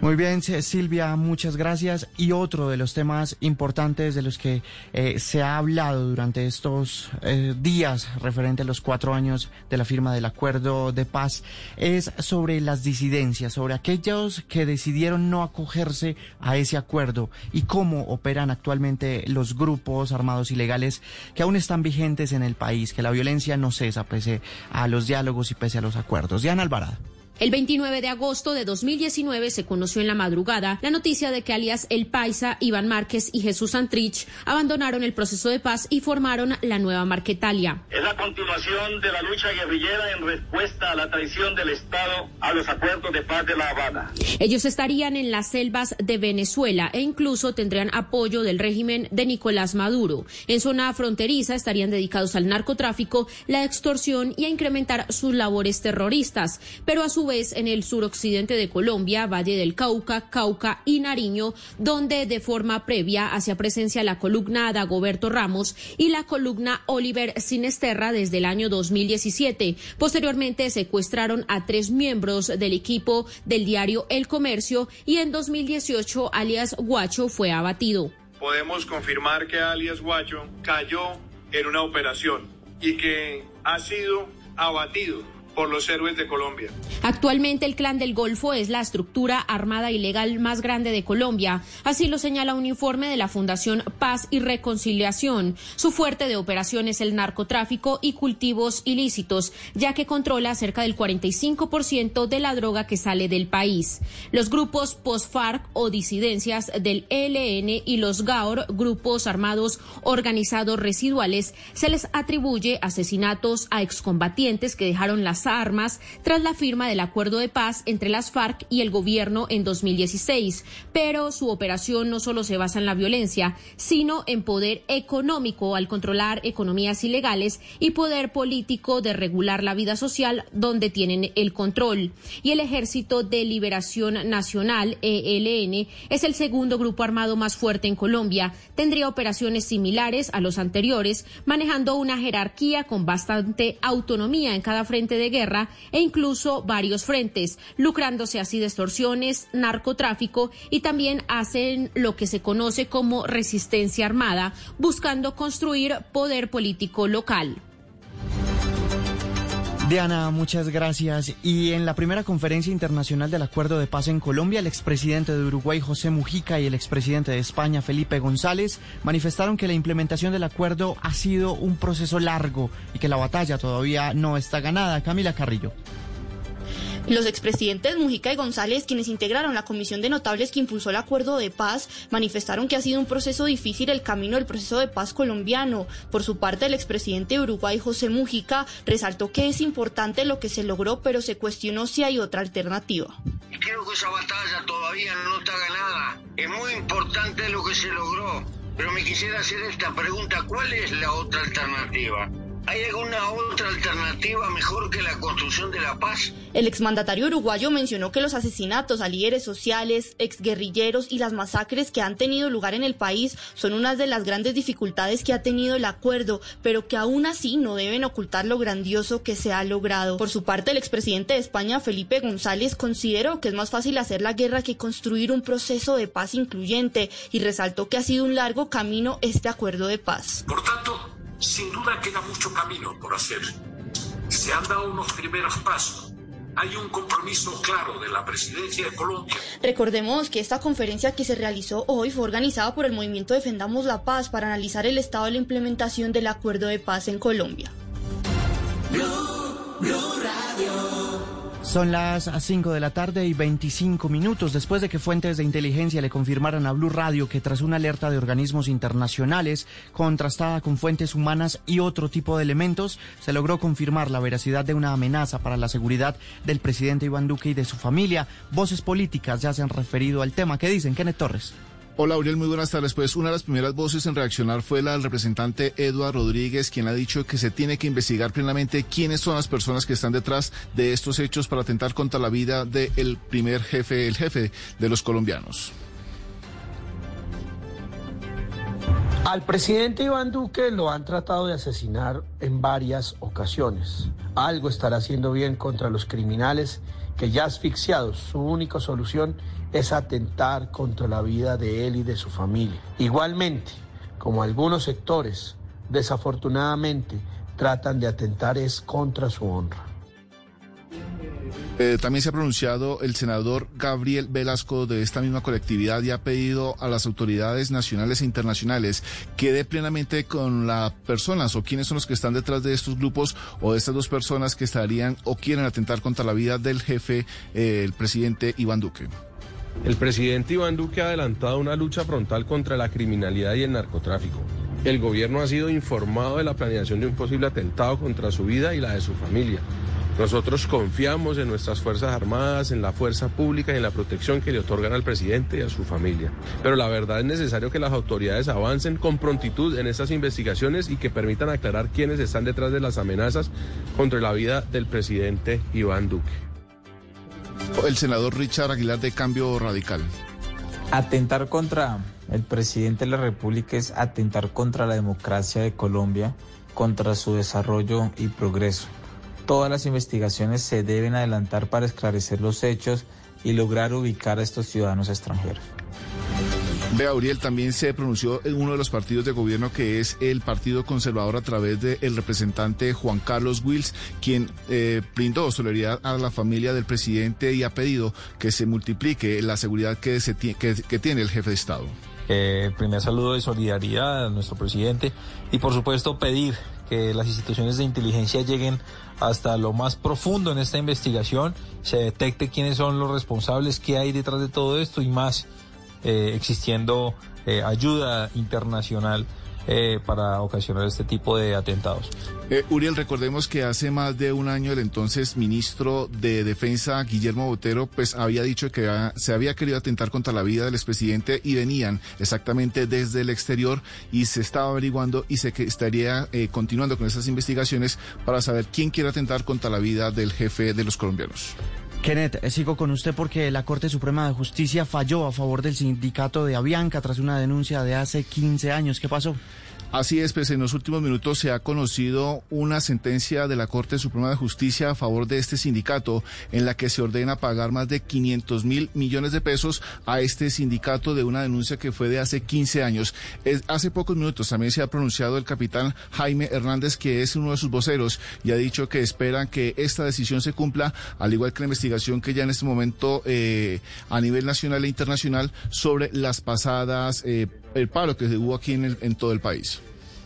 Eh, poder demostrar a los colombianos que todo lo que estaba pasando, que todo lo que denunciamos durante años eh, no era eh, más que la verdad lo que estaba ocurriendo, que nos asistía la razón y que tuvimos que apelar a todas las medidas para poder protestar, hacer evidente lo que estaba pasando y hoy en día, ya que se cierra este capítulo con este fallo, estamos pendientes también que la OIT se pronuncie en el tema de la legalidad de la huelga, porque también nuestra huelga fue decente, fue transparente, fue pacífica, no votamos un papel al piso pero sí protestamos contra estas políticas que el doctor Efromovich y su administración, ya para este caso el doctor Hernán Rincón, eh, habían impuesto.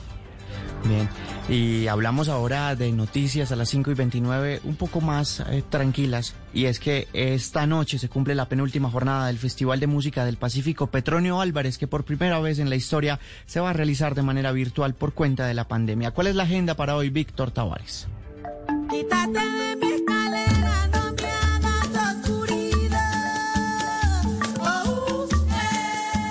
Sí, señor, lo que escuchan de fondo es el grupo Canalón de Timbiquí con la maestra Nidia Góngora, que esta noche hará su aparición en esta versión digital del Festival de Música del Pacífico Petronio Álvarez. Además estarán Mi Raza, Palmeras y el Quinteto Pacífico a partir de las 9 de la noche por todas las redes sociales del festival. El secretario de Cultura de Cali es José Darwin Lenis y habla sobre el concierto de esta noche que ha sido denominado Montaña y Manigua. Montaña y Manigua significa para nosotros la conexión con nuestra selva, con nuestra naturaleza, con nuestra sonoridad, con la marimba, con el cununo, con el guasá, con esa ancestralidad que tiene el festival. Mañana el cierre del festival en esta versión virtual estará acompañado por Herencia de Timbiquí.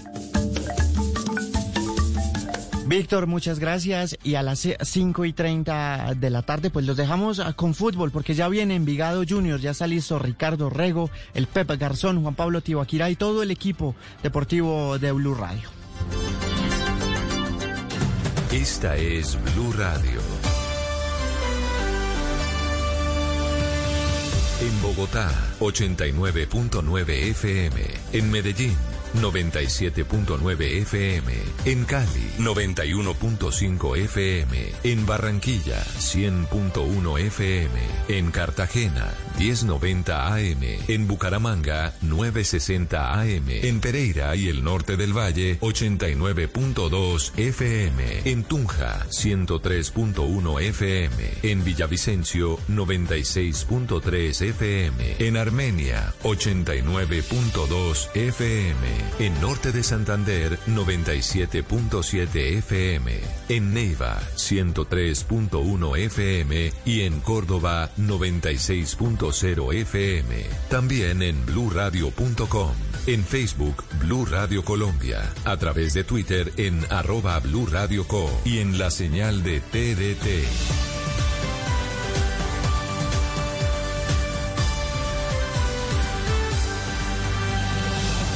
Blue Radio, la nueva alternativa. Seguro te hacía falta esto. El fútbol da y quita. Le vas a hacer un pase a tu compañero que está a un metro y así así se la pasa mal. No, hermano, pero este man no le mete un gol ni al arco iris. ¿Cómo se va a comer eso? Regresó el sufrimiento, el sentimiento, la aflicción por una camiseta. Este sábado, Envigado Junior, Tolima América. Y el domingo, Santa Fe Millonarios. También regresa el amor genuino por el fútbol. Ay, Dios mío, por fin ganó este equipo. Ahora sí me caso. Blue Radio, con la reapertura de los sentimientos. Blue Radio, la nueva alternativa. La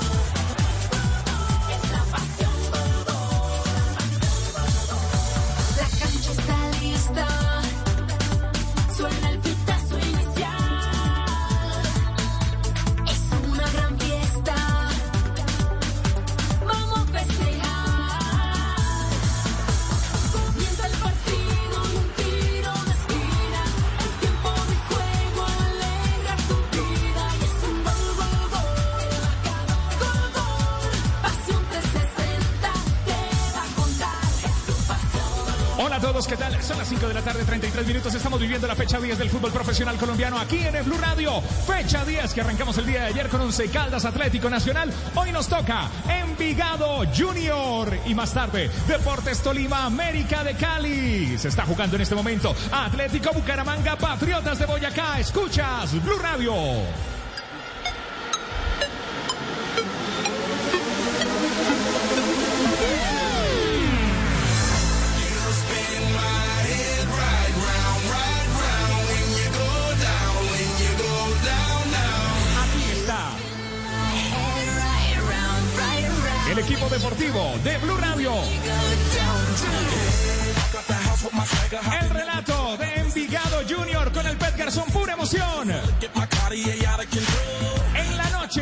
Deportes Tolima América de Cali con Carlos Alberto Morales, la voz del gol en Colombia. El profe Javier Castel. Nelson Enrique Asensio. Fabito Poveda. JJ Osorio. Ricardo Rego.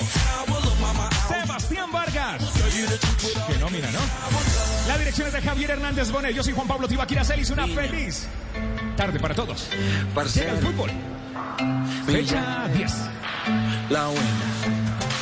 Todas las chimbitas y todos los parceros, prepárense.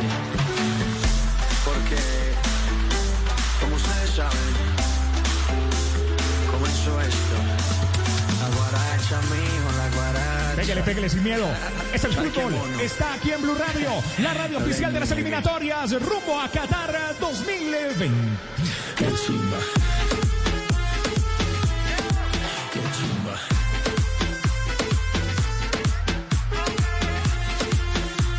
Estamos listos para presentar a nuestros narradores, a nuestros comentaristas. Ricardo Rego, aquí en eh, Blue Radio.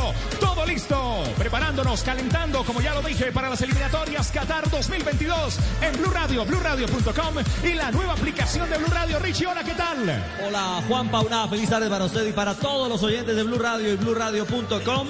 Otro sábado cargado de fútbol, cargado de liga, también de noticias alrededor de la selección porque ya tenemos el radar prendido en torno a lo que será justamente la eliminatoria. Que como usted bien lo dice, la viviremos a través de Blue Radio y en la pantalla exclusiva del Gol Caracol. Eh, usted que es bueno para las matemáticas, Juanpa. Eh, Señor. hoy estamos a 20... ¿Qué? 26. 26. Eh, al 8 de octubre estamos a 13 13 o días, 12 13 días, 13 días. Ayer eran 14, 13 días. Los voy contando todos los días cuando me voy levantando. Los Ah, voy tachando bueno. en el calendario. Se levanta y corre la vaca. Sí, Usted ahí va, señor. va, chatando- va tachando uno a uno. Sí, señor. Bueno, entonces en 13 días, aunque ojo, antes comenzará la operación de Colombia, pero de eso ya en instantes, en algunos momentos lo compartirá con nosotros Fabito Poveda, Ah, no, que está en la casa de la selección. Si es ¿ah? el día del trabajo de nosotros, arrancó hace tres semanas. Claro que sí, con toda la operación y todo el esquema ah, de Blue y el Gol Caracol junto a Noticias Caracol. Pero bueno, ya hablaremos de selección, también de la agenda de los hombres de Colombia, porque muchos han tenido ya actividad, algunos con gran saldo en favor en eh, el fútbol internacional. Bienvenidos, hoy tendremos para ustedes el servicio de Envigado Junior de Barranquilla. El relato será del Pep Garzón, pura emoción. Y a segundo turno, Tolima frente al América de Cali. Con el relato de la voz del gol en Colombia, Carlos Alberto Morales. Con Juan Pablo vimos y entramos de frente en cada uno de los puntos de información porque estamos listos, cargados de noticias para esta tarde-noche de sábado al estilo Blue Radio. Señoras y señores, arrancamos tomándonos el mejor café en esta tarde futbolera y también eh, día futbolero desde muy temprano con James Rodríguez. eh, con todos los colombianos en el exterior, también en Italia. Este es Blue Radio, BlueRadio.com. Tomémonos el mejor café. Café Águila Roja, rico. Colombia está de moda. Pa' pensar, pa' vivir. Ey, tomémonos un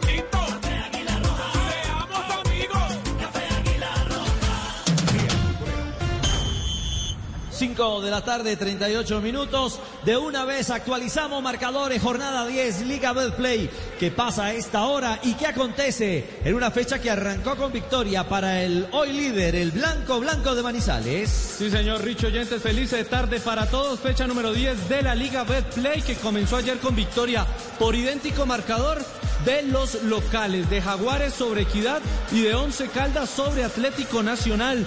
Ya tenemos 70 y 80 minutos en el estadio Alfonso López de la ciudad de Bucaramanga. El Leopardo está ganando 1 por 0 a Patriotas. A las 6 y 5 Envigado Junior. A las 8 y 10 Deportes Tolima ante el América de Cali. Mañana se complementa esta fecha o continúa a las 2 de la tarde en Tunja, Boyacá, Chico ante el Cúcuta Deportivo. A las 4 Deportivo Cali Alianza Petrolera. A las 6 y 5 Medellín Pereira. Y a las 8 y 10 a través de Blue Radio usted vivirá el clásico 301 de la capital entre Independiente Santa Fe y Millonarios. La fecha termina el martes entre Águilas Doradas y Deportivo Pasto. Los arranques de la jornada fueron 2 a 1, ¿no? Los marcadores. eh, Sí, señor. Sebas. 2 a 0. De 2 en 2. 2 a Perdón, 0, 2 a 0. Sí, de 2 en 2. 2-0 y 2-0. Sí, Exacto. señor. Cuando digo 2 en 1, 2 a Ah. 1 es 2 en 1. Es decir, el 2 Los a dos 0. partidos quedaron con el mismo resultado. Exactamente. Exactamente. No me asuste. La que no pierdo la empato, señor. No. Como ha aprendido, muy bien. y con esos marcadores, con esos resultados parciales, ¿cómo marcha la tabla de la liga en Colombia? El Blanco Blanco es el líder del fútbol colombiano. El Once Caldas tiene 18 puntos. Segundo, el Deportivo Paso con 17. Tercero y cuarto están con 16 unidades. O mejor, bien un lotecito de 16 unidades, que es Deportes Tolima, Independiente Santa Fe, Alianza Petrolera y Junior de Barranquilla en la séptima colocación. Ya está Atlético Nacional con 15 puntos, los mismos del América de Cali. Un poquito más abajo, casilla 9 para el Deportivo Cali con 13 puntos. En la décima está la Equidad con 12, acompañado de Envigado y del Bucaramanga. En la casilla 13 el Deportivo Pereira con 11 puntos. Los mismos del Medellín se enfrentan mañana a esos dos equipos. En la posición 15 está Águilas Doradas con 10 puntos, acompañado de Jaguares de Córdoba. En la posición 17 está el Cúcuta Deportivo con 7 y en la 18 está Millonarios ya con 7 unidades. Penúltimo en la casilla 19 Boyacá Chico con 5 y último Patriotas con tan solo 4 unidades y sigue perdiendo en esta fecha el conjunto de Patriotas. Y sigue perdiendo el profesor Castel. Profesor Castel, buenas tardes. Hola, Ricard, ¿qué tal? Buenas tardes para Está- ustedes, compañeros y oyentes. Está perdiendo Patriotas, pero Bucaramanga acaba de dilapidar. Sí. Erazo se acaba de comer literal lo que era el segundo para sellar el partido, ¿ah? Además, un contraataque porque un pase a espaldas del lateral izquierdo ganó en velocidad.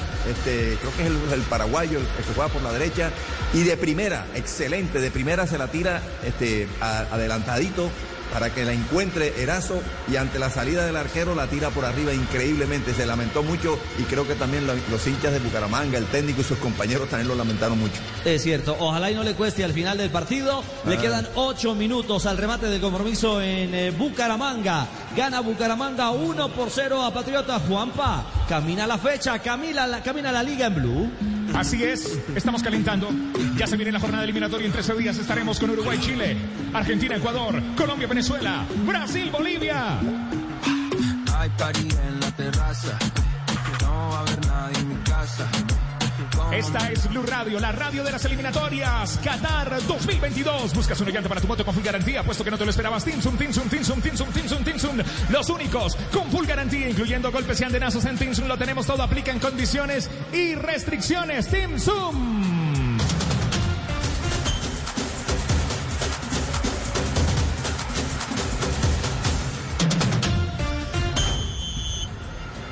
Cerca Muriel alle spalle della difesa avversaria. Il destro! Grandissimo gol di Muriel. L'Atalanta è in vantaggio esattamente al ventunesimo minuto nel corso del primo tempo. Questa volta il Papu Relato Gomez italiano, grandísimo gol de Muriel. Los hombres de selección siguen en buena onda, Sebas. Hoy marcó Muriel en la victoria y el debut del Atalanta en la Serie A. Señor, no- No había podido jugar eh, el Atalanta porque había participado en la fase final de Liga de Campeones de Europa. Le aplazaron su primer compromiso que era ante la Lazio. Se va a poner al día el próximo día, miércoles, en su estadio enfrentando al equipo romano. Pero el turno hoy ha sido en el Estadio Olímpico de Turín y ha vencido el conjunto local. Cuatro goles por dos, como de buena participación de los colombianos. Estuvieron los tres en cancha titulares. Luis Fernando Muriel, 64 minutos, hizo una asistencia y un gol. Un verdadero golazo el de Luis Fernando Muriel, rematando de pierna derecha, cruzado al palo del arquero eh, del conjunto del eh, eh, Torino. Ha sido calificado con 8.2, jugó 64 minutos el ex Deportivo Cali. Duan Zapata, 85 minutos en cancha, una asistencia calificado con 7.7 y ha debutado con la camiseta del equipo de la ciudad de Bérgamo. Johan Mojica jugó los últimos 5 minutos calificado con 6 puntos y el equipo de Giampiero Gasperini ha comenzado como ha terminado la temporada. Marcando muchos goles, vamos a ver si supera los 99 en la Liga Italiana de la temporada 2019-2020. Bueno, arranca la cuenta goleadora de los hombres de Colombia. Eh, Fabio, usted ya va anotando en agenda eh, los que están rodando y de aquí al 28 tendremos que ir eh, como con la bolita de cristal, armando el crucigrama, el cronograma de, de convocados. que ya los tendremos jugando justamente allí en Barranquilla. Hola, bienvenido Fabio. Hola Richie, ¿cómo está? Un saludo cordial para usted, para todos los compañeros, para todos los oyentes. Mire, el lunes 5 de octubre llegará el vuelo charter que viene procedente de Madrid. Ahí llegarán todos los europeos. Arribará en Barranquilla a eso de las 8 de la noche. Tan pronto se bajen del avión y lleguen al hotel, se les hará pruebas PCR a todos los jugadores que lleguen en ese vuelo. Y se van a hospedar en el Hotel Dan Carton. Una torre exclusiva del hotel será para la Selección Colombia. Habitaciones individuales para los jugadores. No tendrán contacto con nadie, ni con aficionados, ni con los medios de comunicación. Eh, todo será de manera virtual. Van a entrenar, por supuesto, se van a estrenar la nueva sede, lindísima, que también tiene todas las medidas de bioseguridad y también inspeccionadas por la Secretaría de Salud de, la ciudad de Barranquilla. Así que todas estas medidas, por supuesto. Y ah, otra cosa, antes del viaje a Santiago de Chile, después del partido ante Venezuela, nuevamente se les hará prueba COVID PCR a todos los jugadores del combinado nacional. Bueno, ahí está. Va- Vamos a ir eh, desglosando paso a paso, Fabio, para los oyentes esta nueva normalidad de eliminatoria, de lo que va a significar justamente esta reanudación, o más que reanudación, el inicio del camino a Qatar 2022. Con pandemia, sin pandemia, como sea, Juanpa, ahí va a estar el micrófono de Blue y del Gol Caracol siempre al lado de nuestra selección Colombia. Son las 5 de la tarde, 45 minutos. Está jugando la fecha 10 del fútbol profesional colombiano. Hace un minuto lo que se comió Balanta para el Bucaramanga. ¡Ay, Dios! Bucaramanga 1, Patriota 0, minuto 86 de juego. Este es Blue Radio, BlueRadio.com. Viviendo la fecha 10, 13 días. La jornada eliminatoria se vive aquí en eh, Blue Radio, rumbo a Qatar eh, 2022.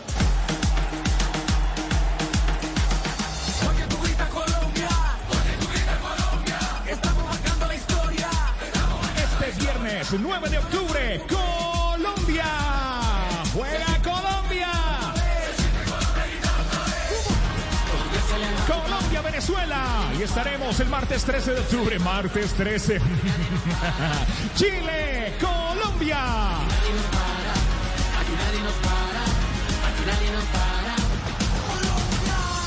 El equipo deportivo más grande de la radio y la televisión. Del Gol Caracol. Televisión. Blue Radio. BlueRadio.com. La aplicación de Blue Radio. La cosa está buena, saca tu bandera. Hoy juega Como siempre, acompañando a nuestra selección Colombia con Café Águila Roja. Se fue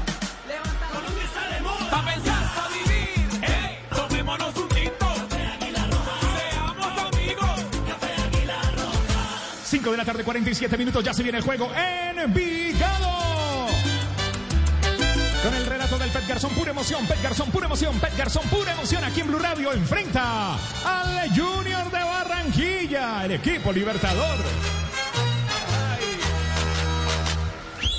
Con el tutunendo libertador.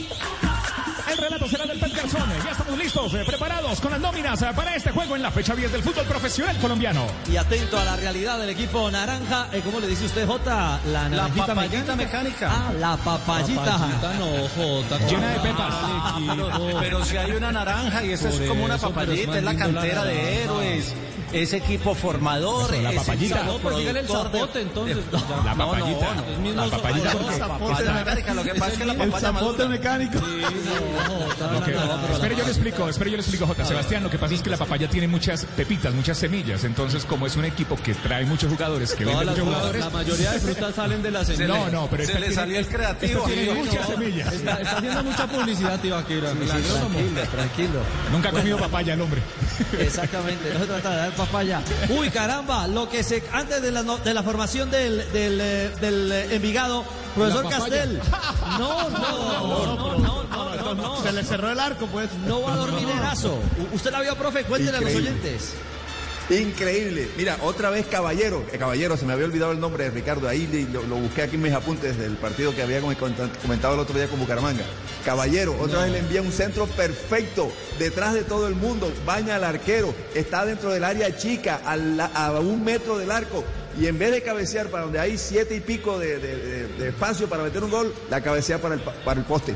Erazo. Todavía se está moviendo el poste. La repetición la mete, profe. Esos me son los goles que es más fácil votarlo. No, increíble. Me Es parece más que estaba adelantado. No sé si estaba adelantado. Eh, Me da la sensación de que en la última asistencia estaba adelantado o muy en línea. El, el jugador Erazo. Lo cierto es que Erazo ha errado dos claras opciones para que sobre el minuto 90, le quedan cinco en la adición al Bucaramanga, estuviera ganando con comodidad ampliamente 3 a 0. Eh, apenas es 1 a 0 frente a un limitadísimo Patriotas. Pero bueno, el juego no termina aún en Liga. Está por cerrarse este compromiso de la tarde-noche ya en Colombia. Bueno, todavía tarde, 5.49. Aún eh, no nos llega eh, el cierre de la tarde en nuestro país.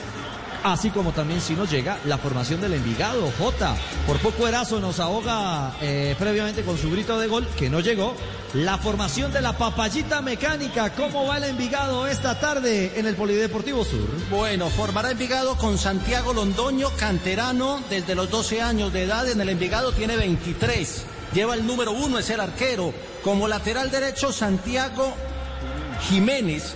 Tiene 22 años, este no es canterano del equipo, este llegó como refuerzo. Francisco Báez es defensa central, el paraguayo de 29 años de edad. Al lado de él, Santiago Ruiz Rojas, que es canterano, tiene 23 de edad. Como se fue Carlos Terán, se le abrió espacio a otro canterano. Y el lateral izquierdo es Tomás Maya, de las menores de Atlético Nacional. Llegó a integrarse al Envigado el año anterior. Jairo Palomino, 31 años, uno de los dos veteranos.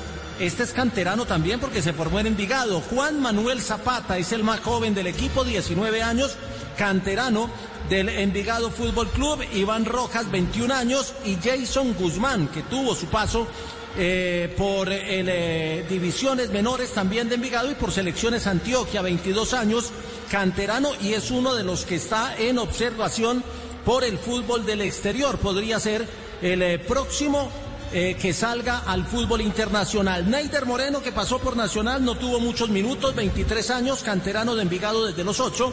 Y Jorge Aguirre, que es el veterano que tiene 32 años de edad.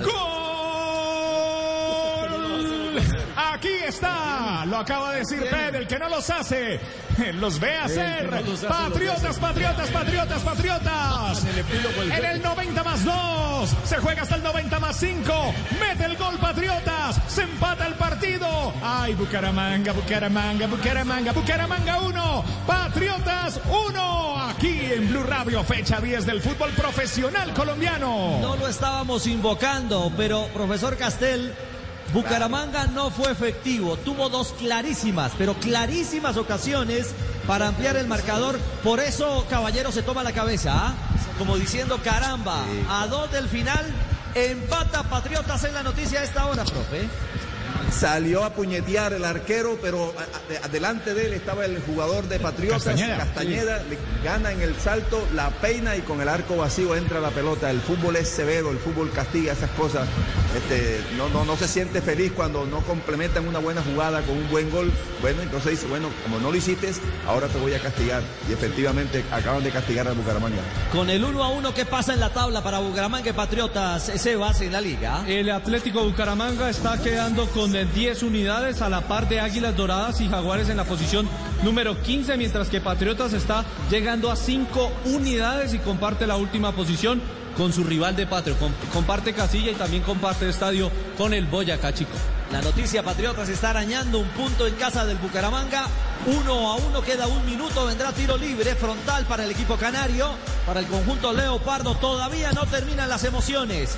Les contaremos a los hinchas del Bucaramanga, a los hinchas de Patriotas, qué pasa al cierre de este compromiso. J, nos interrumpió el empate de Patriotas, Sí, la fal- formación del Envigado. La formación de la papaya mecánica, el Envigado Fútbol Club, que terminará el 11 titular con Jorge Aguirre, veterano. Este pasó por Junior. Fue campeón de la B con eh, Águilas Doradas cuando jugaba en el municipio de Itagüí y estuvo en varios equipos del fútbol internacional. Jorge Aguirre, 32 años. También canterano de Envigado, quien lo creyera, comenzó con el porifútbol y ahora regresa ya como veterano. Hay dos veteranos en la nómina, o digamos tres con el paraguayo, los otros todos son jugadores entre los 19 y los 23 años de edad. Perfecto, perfecto, eh, J. La realidad de un Envigado entonces que tiene eh, ese equipo, esa impronta de tener un equipo joven para enfrentar al Junior de Barranquilla. Juanpa, lo escuchamos para contarle a nuestros oyentes cómo irá el equipo de Amaranto, el de Tutunendo, esta tarde-noche en la liga.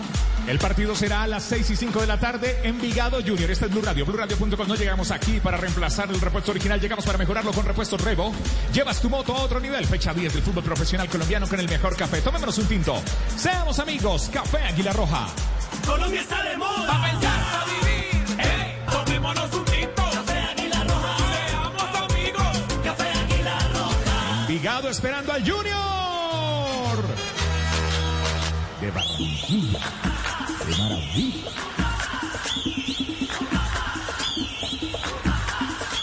Fabito, usted nos cuenta cómo forma el Yuyu, el Junior, hoy en el Polideportivo Sur. El equipo junior que va por su quinta victoria consecutiva. Recordemos que después de la pandemia perdió el primer partido ante el América y después lleva cuatro victorias consecutivas en Superliga, en Copa Libertadores lleva dos y también en la Liga. Hoy ante Envigado, el equipo junior va con Sebastián Viera en el arco, tiene el número uno. Viera es el que juega todo, yo. Pobre chunga, Viera no le da ni gripa. Sebastián Viera tiene el número uno en la espalda. Fabián Biafra, el lateral derecho con el 27. Jefferson Gómez tiene el 21. Willer Con el número 4 y Jason Angulo con el número 23 es el lateral izquierdo. En el medio, Larry Vázquez con el número 5. Luego Cristian Higuita con el 13. James Sánchez aparece por el costado izquierdo, seguramente en esa línea de tres. Daniel Moreno va, bueno, le digo el número de James Sánchez, que es el número 6. Daniel Moreno tiene el número 11 en la espalda. Sherman Cárdenas con el 7 y el goleador del fútbol colombiano, Michael Rangel con el número 15 en la espalda. Muy bien, Fabio, la formación del Junior. Termina partido en eh, Bucaramanga. Bucaramanga 1, Patriotas 1, Sebas. Finaliza, finiquita el encuentro, uno a uno. El tercer partido de esta fecha número 10 de la Liga Betplay con empate, el primer empate de la jornada. Bucaramanga 1, Patriotas 1, que no le sirve a ninguno. Es cierto, es un resultado doloroso. Como si más para el Bucaramanga, que insistimos, tuvo en los últimos minutos con que cerrar el partido. Dos clarísimas ocasiones para su número 9, Erazo, que se va eh, con la tristeza y la amargura de no haber podido cerrar justamente el compromiso en favor del conjunto Leopardo. ¿Iba a agregar algo, Fabio? Sí, un datico que incluso también eh, evoca grandes eh, recuerdos para la gente del Bucaramanga. Hoy nuevamente estarán en una formación titular Sherman Cárdenas y Michael Rangel. La última vez que estuvieron juntos fue en el 2018 en el Bucaramanga. Y escucha este dato. Los últimos 10 partidos que jugaron juntos, Sherman y Rangel, tuvieron 8 victorias y solo 2 derrotas. Rangel en esos 10 partidos marcó 6 goles y, y- y tuvo 2 asistencias, mientras que Sherman Cárdenas anotó 2 goles y 4 asistencias. Un dato muy interesante de esta dupla que nos entrega Alex- Alexis Rodríguez, eh, el colega de Bucaramanga. Y mire qué bien ahora se vuelven a encontrar aquí en el Junior dos años después. Bueno, así es el fútbol, 5.57, al terreno de juego el Junior, al terreno de juego Envigado, Juanpa. Este es Blue Radio, BlueRadio.com. Ya presentamos en segundos al Pet Garzón. Pura emoción está calentando. Este es Blue Radio, BlueRadio.com. Tomémonos un tinto, seamos amigos. El mejor café en este partido, en este encuentro, en este juego. Café Águila Roja. Colombia está de moda. Pa' pensar, pa' vivir. Hey, tomémonos un tinto. Café Águila Roja. Seamos amigos. Café Águila Roja. Corey for Rodriguez. That's a great ball in for Coleman. Seamus Coleman. Dominic Calvert-Lewin. Yes, again for Everton. Brilliant football. James Rodriguez. Seamus Coleman.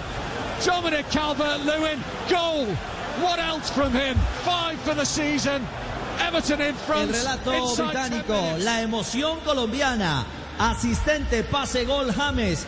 Otro buen partido, no con gol, pero sí aportando con la magia de sus asistencias. Sebas, hablamos del hombre de selección Colombia. 85 minutos para el hombre nacido en Cúcuta hace 29 años, James David Rodríguez, que nuevamente ha brillado con el Everton, no tanto durante los 85 minutos que estuvo durante el compromiso, sino porque apareció en las dos jugadas de gol. En el primero, el que oíamos el relato, que le hace un pase de crack a Coleman, al capitán y lateral derecho del equipo de Carlo Ancelotti. Y con la mocha. Exactamente, se la deja a, su goleador para que marcara en los 10 minutos el primer gol del partido. Y además después le hace el cambio de frente a Diñé, quien la baja de cabeza y pega en la mano de Waits para eh, que el árbitro por medio del VAR de- decretara la pena máxima. Al final ha sido victoria del Everton, nueve puntos de nueve posibles y en este momento duerme como único líder.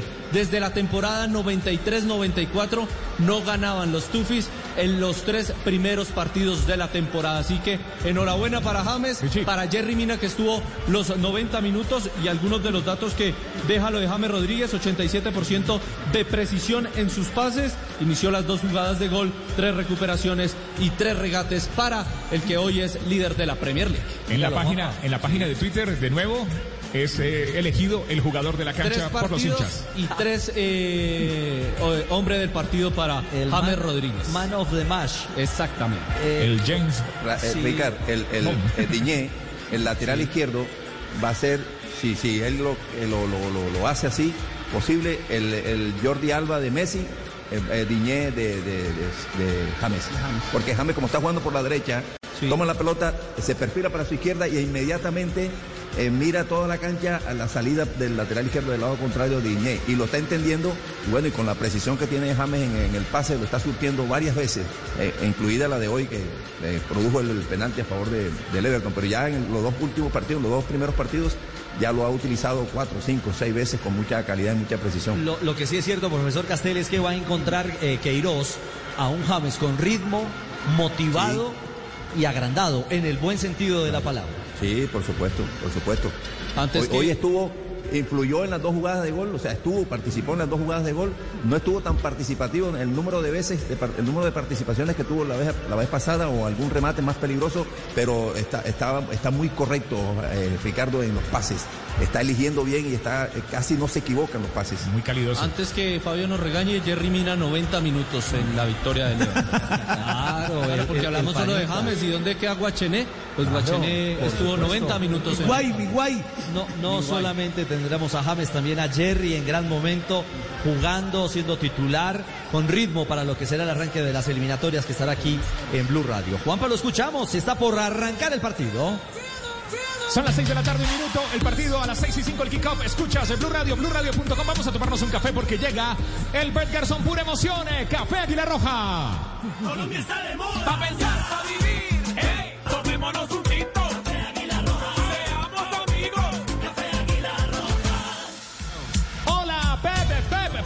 Listos para este encuentro, para este juego. Hola, hola, ¿qué tal? Muy buenas tardes, bienvenidos. Hoy tendremos este duelo en el Polideportivo Sur entre Envigado y Junior. Envigado que va con Santiago Londoño, Santiago Jiménez, Francisco Báez, el paraguayo, Santiago Ruiz, Tomás Maya, Jairo Palomino, Juan Manuel Zapata, Iván Rocas, Jason Guzmán, Neider Moreno y Jorge Aguirre. Ahí está el equipo de Envigado. ¿Cómo forma el Junior de Barranquilla, Pepe? El equipo tiburón, Fabito, Sebastián Viera, Fabián Biafara, Jefferson Gómez, Wilder Dita, Jason Angulo, James Sánchez, Larry Vázquez, Sherman Cárdenas, Cristian Higuita, Daniel Moreno y Michael Rangel. Ahí están los equipos listos en la cancha. Este es Blue Radio, BlueRadio.com. El relator también ya está listo, Richie. Claro, estamos preparados. Eh, árbitro eh, Trujillo, el central, ¿no, Sebas, para ese compromiso? Sí, señor, del Valle del Cauca, Luis Fernando Trujillo, asistente número uno es Luis Navarro también del Valle, el asistente dos Jim Farbulla del Meta y el cuarto árbitro es antioqueño Alejandro Moncada. Simplemente para recordarle a los oyentes, arrancando el partido, Envigado, ¿en qué posición está en la tabla? En la casilla número 11 con 12 puntos. Y Junior, el rival de turno en la noche de hoy. Tercero con 16. Tercero con 16. Si Junior gana, ¿podría ser único líder del campeonato? Sí, señor, llegaría a 19, estaría superando los 18 que tiene hoy el Blanco Blanco. Bueno, aguardaremos por esta película. J, está un poco quemado el gramado de, un poco muy quemado el gramado del Polideportivo Sur. En la parte de, de occidental, sobre todo, tiene ahí una, una zona quemada como, como si hubiese habido alguna plataforma o algo en ese sector. Cierto. Pero Y está no, alto, con- ¿cierto? con- conciertos no, porque están prohibidos, Pepe. Estamos, en, estamos en pandemia, no se pueden aglomerar más de 50 a un concierto en personas. febrero. Seguramente, ahí quedó la marca. Un concierto virtual, entonces. En febrero, ¿no? Siete meses una marca. Bueno, no supera Montería, el Jaraguay, ¿no? Por lo menos está El más bonito que el de del Jaraguay. también, ¿no? Sigan dando papaya, que estamos en el campo de Envigado. ¿Qué más quisiera yo que conciertos para poder ir? Pepe? Ave María. Ah, sí, verdad que J es el fan enamorado de los conciertos. Eh, expone Fabio eh, Amaranto su invicto como técnico del Junior de Barranquilla. Así es, ha dirigido un total de tres partidos y los ha ganado todos. Dirigió el partido ante el Barcelona de Ecuador, luego enfrentó a Águilas Doradas aquí en Barranquilla, también lo ganó, y recientemente a Independiente del Valle por la Copa Libertadores de América. Ha dirigido tres partidos en tres torneos diferentes, tres victorias. Profesor Castel, un junior eh, que hoy impondrá condiciones en campo o un visitante para guardar la apuesta de un equipo dinámico y joven como el Envigado. En los partidos anteriores el Junior ha tenido una postura más de repliegue, no, no, no toma la iniciativa y hace transiciones rápidas. No, no es aquel equipo este, que se ena- enamorado de la pelota, el toqueteo ese interminable que tenían los, los teófilos, los, Am- los, eh, los cantillos. No, no, este equipo ha sido más, más pulsante, más rápido en el paso al ataque. Eh, probablemente yo, yo creería que lo va a sostener ahí. Pero en todo caso, es otro, esta es otra alineación, Ricardo, es otra, otra nómina, ¿no? Sí. Es muy probable que estos estén como más entusiasmados porque quieren mostrarle al técnico que quieren estar en el equipo de Copa y por ahí de pronto se salen de ese libreto. Vamos a ver. J, capitán del equipo naranja del Envigado Fútbol Club. Jairo Palomino, el eh, veterano jugador volante de primera línea que es eh, nacido en el municipio de Nexi. Uno de los hombres con experiencia y voz en el terreno de juego. Y por el Junior, Fabio, quien capitanea al eh, barco Tiburón. Su arquero Mario Sebastián Viera, el capitán del tiburón. El hombre goleador, el arquero goleador que eh, celebró justamente eh, el tanto marcado haciendo historia en la Libertadores. ¿ah? Muy bien. Así es, 10 Ya años está, sin que un arquero marcara gol en Copa Libertadores Y le quiero decir hoy, FIFA 21 montó ya esa, esa acción eh, y se hace viral eh, en el mundo. La del gol de, eh, de Sebastián Viera justamente en este, en este Sí, juego sí, siga virtual. jugando. Bueno, Muy bien. espere que tenga dos chiquitines y verá. Ah, va. Ah, sí, Ah.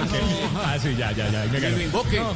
Bueno, muy bien, eh, señoras y señores, ya estamos en la hora, muy puntuales con la de mayor, 6 y 5. El árbitro, el del Valle, Luis Trujillo, mira su cronómetro, revisa su spray, mira su cronómetro en la mano derecha, mira su cronómetro en la mano izquierda, mira las canchas, mira los asistentes. Aquí, el relato es del Pep Garzón, pura emoción en Blue Radio. Señoras y señores, rueda la bola, rueda las ilusiones en el Polideportivo Sur de Envigado para el juego Envigado Junior. El balón por el sector izquierdo, que va dominando Tomás Amaya, busca acompañamiento y devolución para Santiago Ruiz. Se rearma la salida por parte del equipo envigadeño. Prefiere meter un pase profundo para ganar con golpe de cabeza, lo tiene que hacer Gómez, balón que cala a mitad del terreno. Viene flotando, va recuperando, sin embargo, ahora el que se hace con la pelota es el jugador Daniel Moreno. Esta devolución otra vez hacia el zaguero central que es Gómez. De nuevo para salir el Junior de Barranquilla jugando en corto. Ahora para Larry Vázquez. Este de nuevo para Gómez se va apoyando en su arquero Sebastián Viera. Se rearma la salida por parte del Junior de Barranquilla. Descarga por el sector izquierdo y va buscando a Jason Angulo. Bien, se interpone. Primero con golpe de cabeza llegaba Zapata y el balón que se va bordando sobre un costado. Ahí lateral le corresponde al Junior de Barranquilla. Con mucha cautela tanto Envigado como Junior Richie. Intenta el Envigado marcar eh, el campo, marcar el terreno, apenas comenzando con esa pelota cruzada, bien controlada defensivamente por el Junior. Otra vez la pelota en poder del conjunto tiburón para salir desde el fondo. Francisco Báez. Uy, se equivoca en la salida. Para corriendo el conjunto vigareño. Atención, la tiene Guzmán. Va descargando ahora para Moreno. Se acomodó. Pisa el área, levanta la cabeza, busca acompañamiento. Ya lo persigue Jason Angulo. Insiste con la pelota. Allí la tiene Moreno. Este que juega atrás para Jiménez. Tenemos pierde derecho. Balón de repica. Balón al fondo. Gol. Gol. Gol. Gol.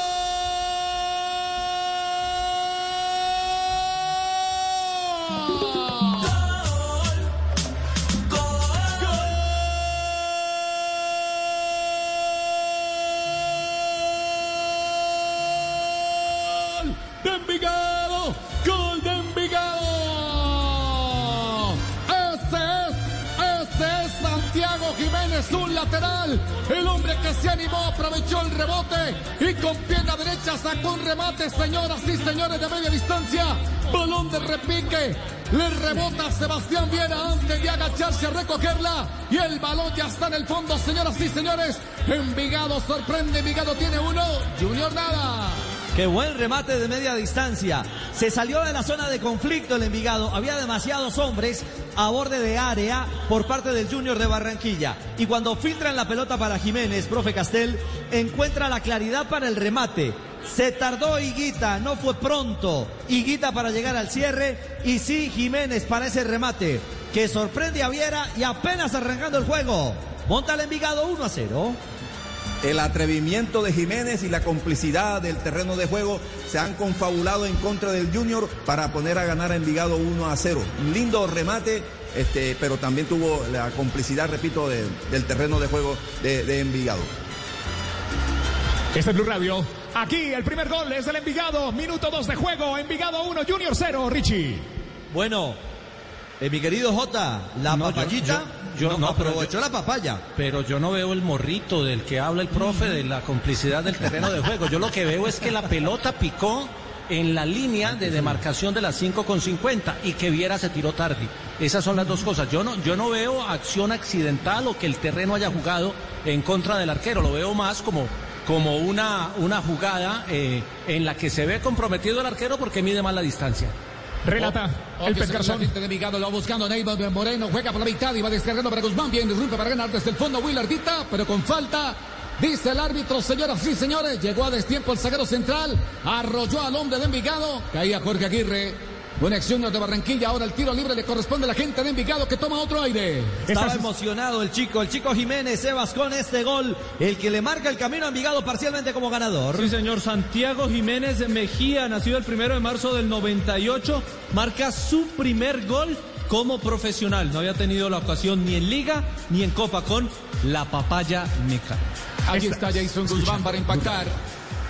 Atención, hay tiro libre para Envigado. Dos hombres en barrera por parte de Junior de Barranquilla. Ya toma la distancia. Luis Trujillo, el hombre del Valle del Cauca. El que imparte justicia. Ya se retira Sherman Cárdenas.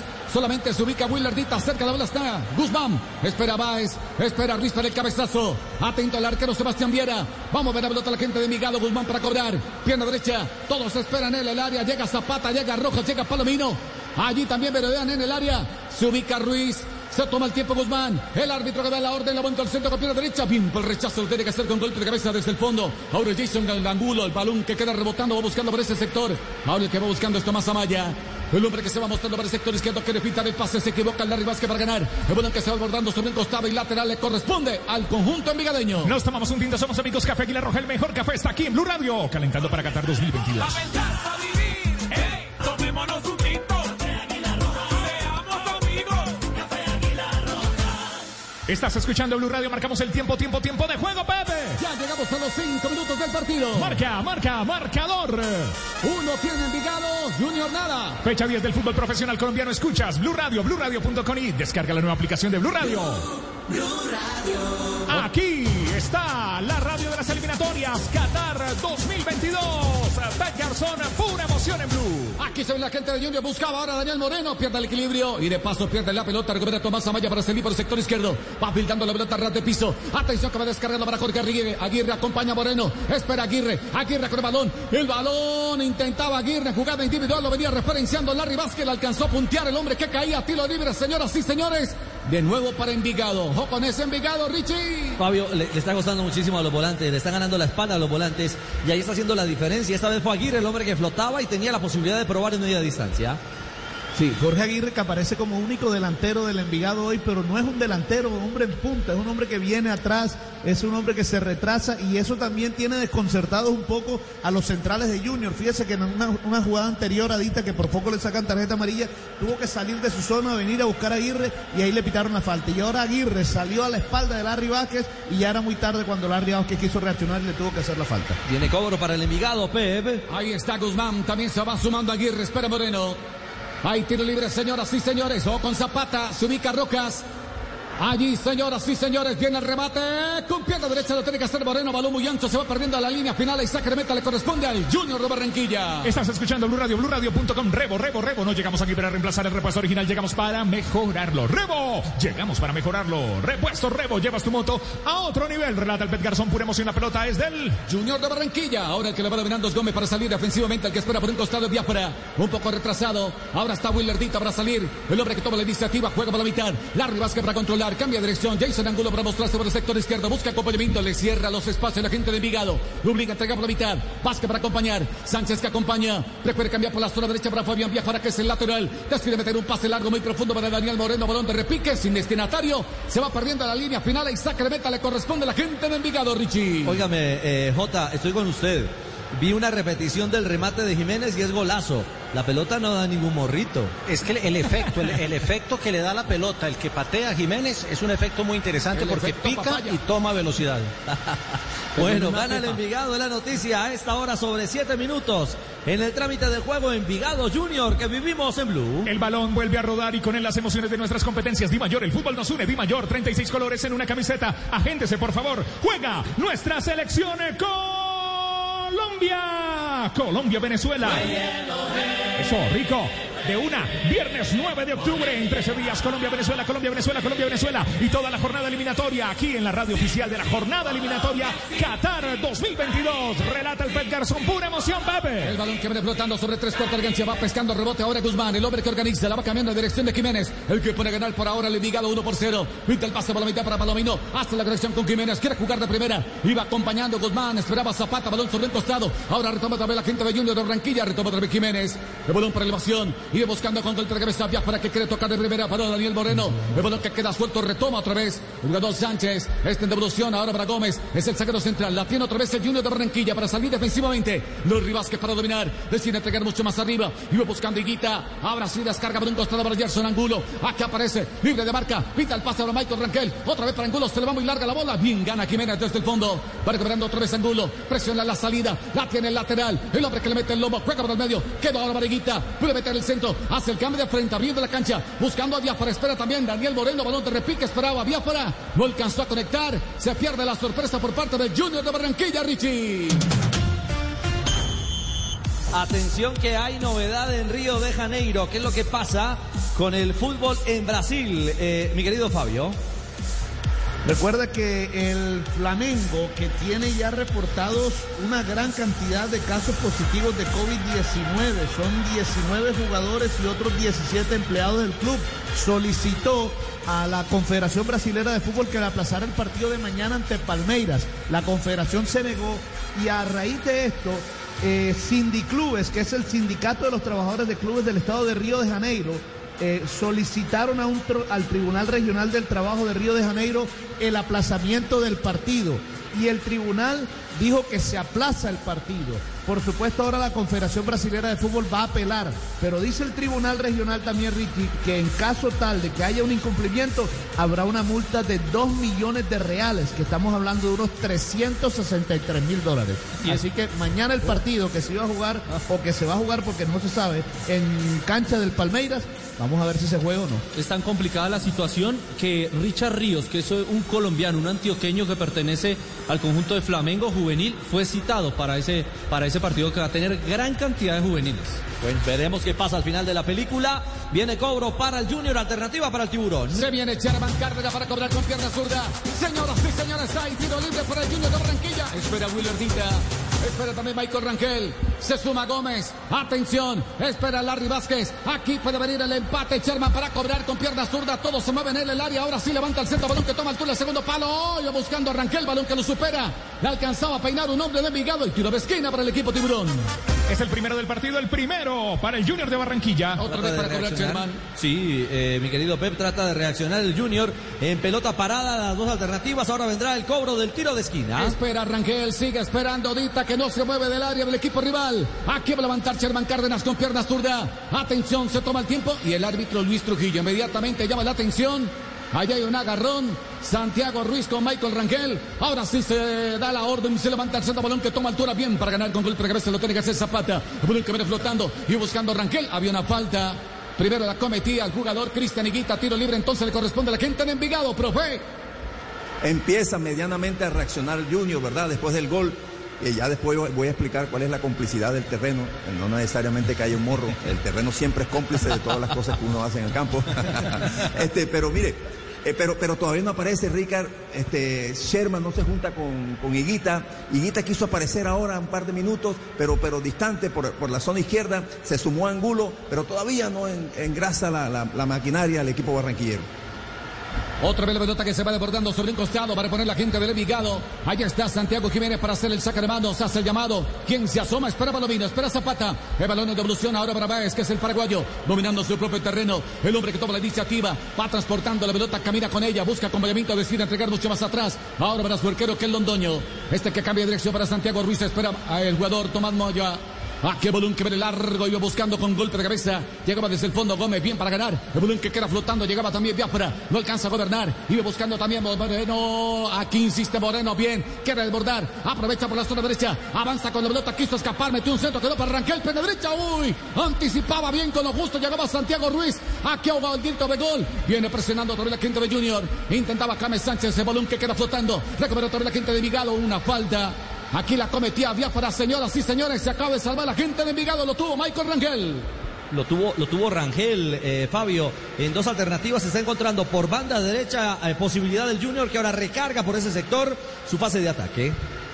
Sí, señor, fue Daniel Moreno el que enfrentó a dos jugadores, los llevó con pura velocidad, metió un buen centro y apareció Michael Rangel, pero eh, Salvadora también el defensor del de, el, del Envigado.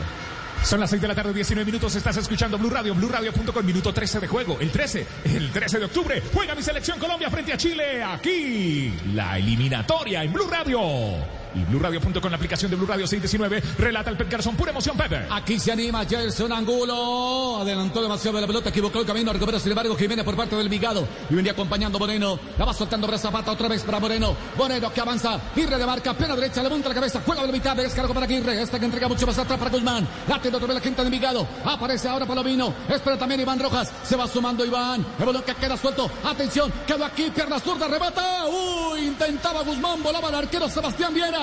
Se tiene que acostar y el balón se va perdiendo a la línea final, señoras y señores. Se anuncia a través de la gente de Envigado. Se juntaron Guzmán y Iván Rojas y aquí se salvó el Junior ahora, Richie. Impresionante. J, si no es por Viera, era el segundo del Envigado. Hay, hay que darle el crédito a, a, José Arastey, el técnico español, que es de bajo perfil. Uno siempre mira a Envigado por los talentos que promueve, pero colectivamente es un equipo muy interesante cuando pasa de defensa-ataque, eso que llaman ahora transiciones de defensa-ataque. Es un equipo muy rápido para llegar al área contraria. Hay tiro de esquina. El segundo del partido, el primero para Envigado, va a cobrar Envigado. Lo tiene que hacer Guzmán con pierna derecha, balón que toma altura, el segundo palo. Bien, para ganar con golpe de cabeza, lo tiene que hacer desde el fondo. Cristian Higuita, la pelota que viene flotando. Ahora que va pescando, se rebota Neider Moreno. Se tira por la banda derecha. Quiso enganchar, escapó, le quedó muy corta la bola. Recupera la gente del conjunto de Envigado. Guzmán equivoca el camino. Lo tiene ahora Sherman. Busca acompañamiento, decide descargar para su arquero. Rearma la salida Sebastián Viera. El arquero del Junior de Barranquilla. Pierde el Junior 1 por 0 con la gente de Envigado. Tomémonos un tinto. Seamos amigos. Café Águila Roja. Colombia está de moda. Pa' pensar, pa'.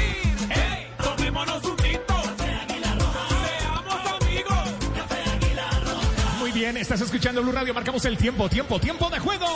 Llegamos a los 15 minutos del partido. Marca, marcador. Envigado tiene uno, Junior nada. Escucha la jornada eliminatoria aquí en Blue Radio, BlueRadio.com, rumbo a Qatar 2022. Radio oficial. Aquí la tiene Moreno, mirá, se animó, metió el centro, oh, pasado sin destinatario, venía buscando ahora la pelota. Francisco Báez, el paraguayo, la tiene que evacuar, buscaba también Jiménez. Ahora el lateral le corresponde a Junior de Barranquillas, ofensivo, apura por el sector de Daniel Moreno. El equipo Tiburón, tiro de esquina para el Junior. Es el tercero del partido, es el segundo para el Junior de Barranquilla. Peguita para levantar el centro, llega el cabezazo, espera James Sánchez. Espera también Michael Rangel. Ojo que se activa la fuerza aérea. También llegaba Willardita. Ahora sí, Guita que levanta el centro con pierna derecha. Balón al segundo palo. Obin para ganar con la pierna derecha. Lo tiene que hacer Ruiz. Balón que queda flotando. Para cobrando sin embargo Larry. Se van acercando también la gente de Junior de Barranquilla. Quisieron pintar un pase. Balón que queda suelto. Retoma también la gente de Vigado con Jiménez. Decide entregar en corto. Ahora para Zapata. Espera Rojas. También está el jugador Guzmán. Pierna derecha le cerraba el camino. Bien, venía presionando por ese sector. Lo tiene que hacer Michael Rangel. El balón sobre la banda para poner de manera defensiva. El equipo de Envigado. Richie gana el conjunto naranja 1 por 0. Sí, toma la iniciativa el Junior, pero es más punzante el Envigado, profe Castel. Cuando encuentra más espacios, es más efectivo o, o hace más daño en ese último cuarto de cancha. Pero Icari, y las conexiones que intentan hacer esporádicas, pero, pero las hacen con mucha técnica en velocidad y a un toque. ¿Verdad?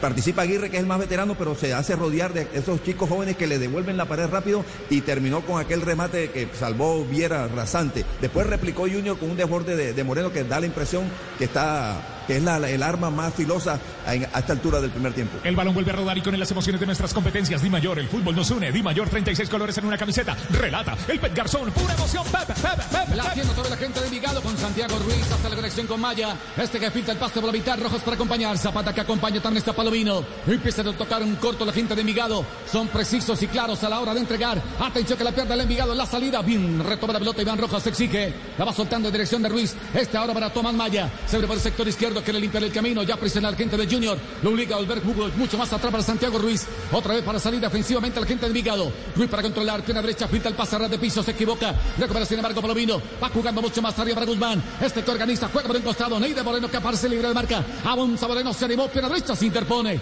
Jason Angulo. Balón que toma altura. Viene flotando sobre tres cuartos de cancha. Raquel para ganar. El hombre que le alcanza a puntear en devolución ahora para Vázquez. Espera Sánchez. Un hombre que caía. Falta. Se sanciona la infracción. Hay tiro libre. Entonces le corresponde al equipo Tiburón. Rebo, Rebo, Rebo, no llegamos aquí para reemplazar el repuesto original, llegamos para mejorarlo con repuesto Rebo, llevas tu moto a otro nivel, Rebo, relata el Pet Garzón, pura emoción, Pepe. Vamos viendo la pelota Larry Vázquez. El hombre que ya pasó la mitad del terreno. Acompaña también James Sánchez. Decide entregar en corto Rangulo. Esta que juega mucho más atrás para Willer Dita. Vita la pelota otra vez para Larry. Larry que avanza con la pelota. El que espera por la zona derecha. Biafra. Aparece libre de marca y Guita. También está Moreno. Al igual que Ranquel. Decide jugar en dirección de Daniel Moreno. No hubo entendimiento y imprecisión del conjunto Tiburón. No es efectivo el Junior de Barranquilla por ahora, Richie. Hay noticias para el equipo Tiburón. Tiene que ver con el Barcelona de Guayaquil, Fabio, su próximo rival en Copa. Así es, a raíz del partido del Barcelona contra el Flamengo, por supuesto que se prendieron las alarmas porque, bueno, el Flamengo tiene muchos casos positivos de COVID-19. Pues el Barcelona ya le practicó las pruebas PCR a todos sus jugadores. 26 jugadores en total y 4 de miembros del cuerpo técnico. Cero positivos. Todos dieron negativos en las pruebas PCR el próximo lunes. Sin ningún problema estarán viajando a la ciudad de Barranquilla para el partido del próximo miércoles ante el Junior por la Copa Libertadores de América a las 7 y 30 de la noche en el Metropolitano. Este como diría, como diría el filósofo JJ Osorio, fe- mi querido Tiva, eh, ser negativo no siempre resulta ser el- lo, lo menos positivo. Claro, lo dice el negativo del programa. Y dígamelo a mí. Lo dice el negativo del programa, por eso. Muy bien. 625, escuchas Blue salí Radio. de una pequeña duda esta semana. Ah, no me diga. Fecha. ¿Estaba esperando, estaba esperando mellizos o qué? No, no, no. Prueba. ¿Qué positivo prefiere? Estaba, es- estaba esperando que me bajaran de la burbuja. Fecha 10 del fútbol profesional colombiano. Estás viviendo a esta hora en Vigado. Junior, marcamos el tiempo, tiempo, tiempo de juego. Ya llegamos a los 20 minutos de partido. Marca, marcador. Envigado tiene uno, Junior nada. Estás escuchando.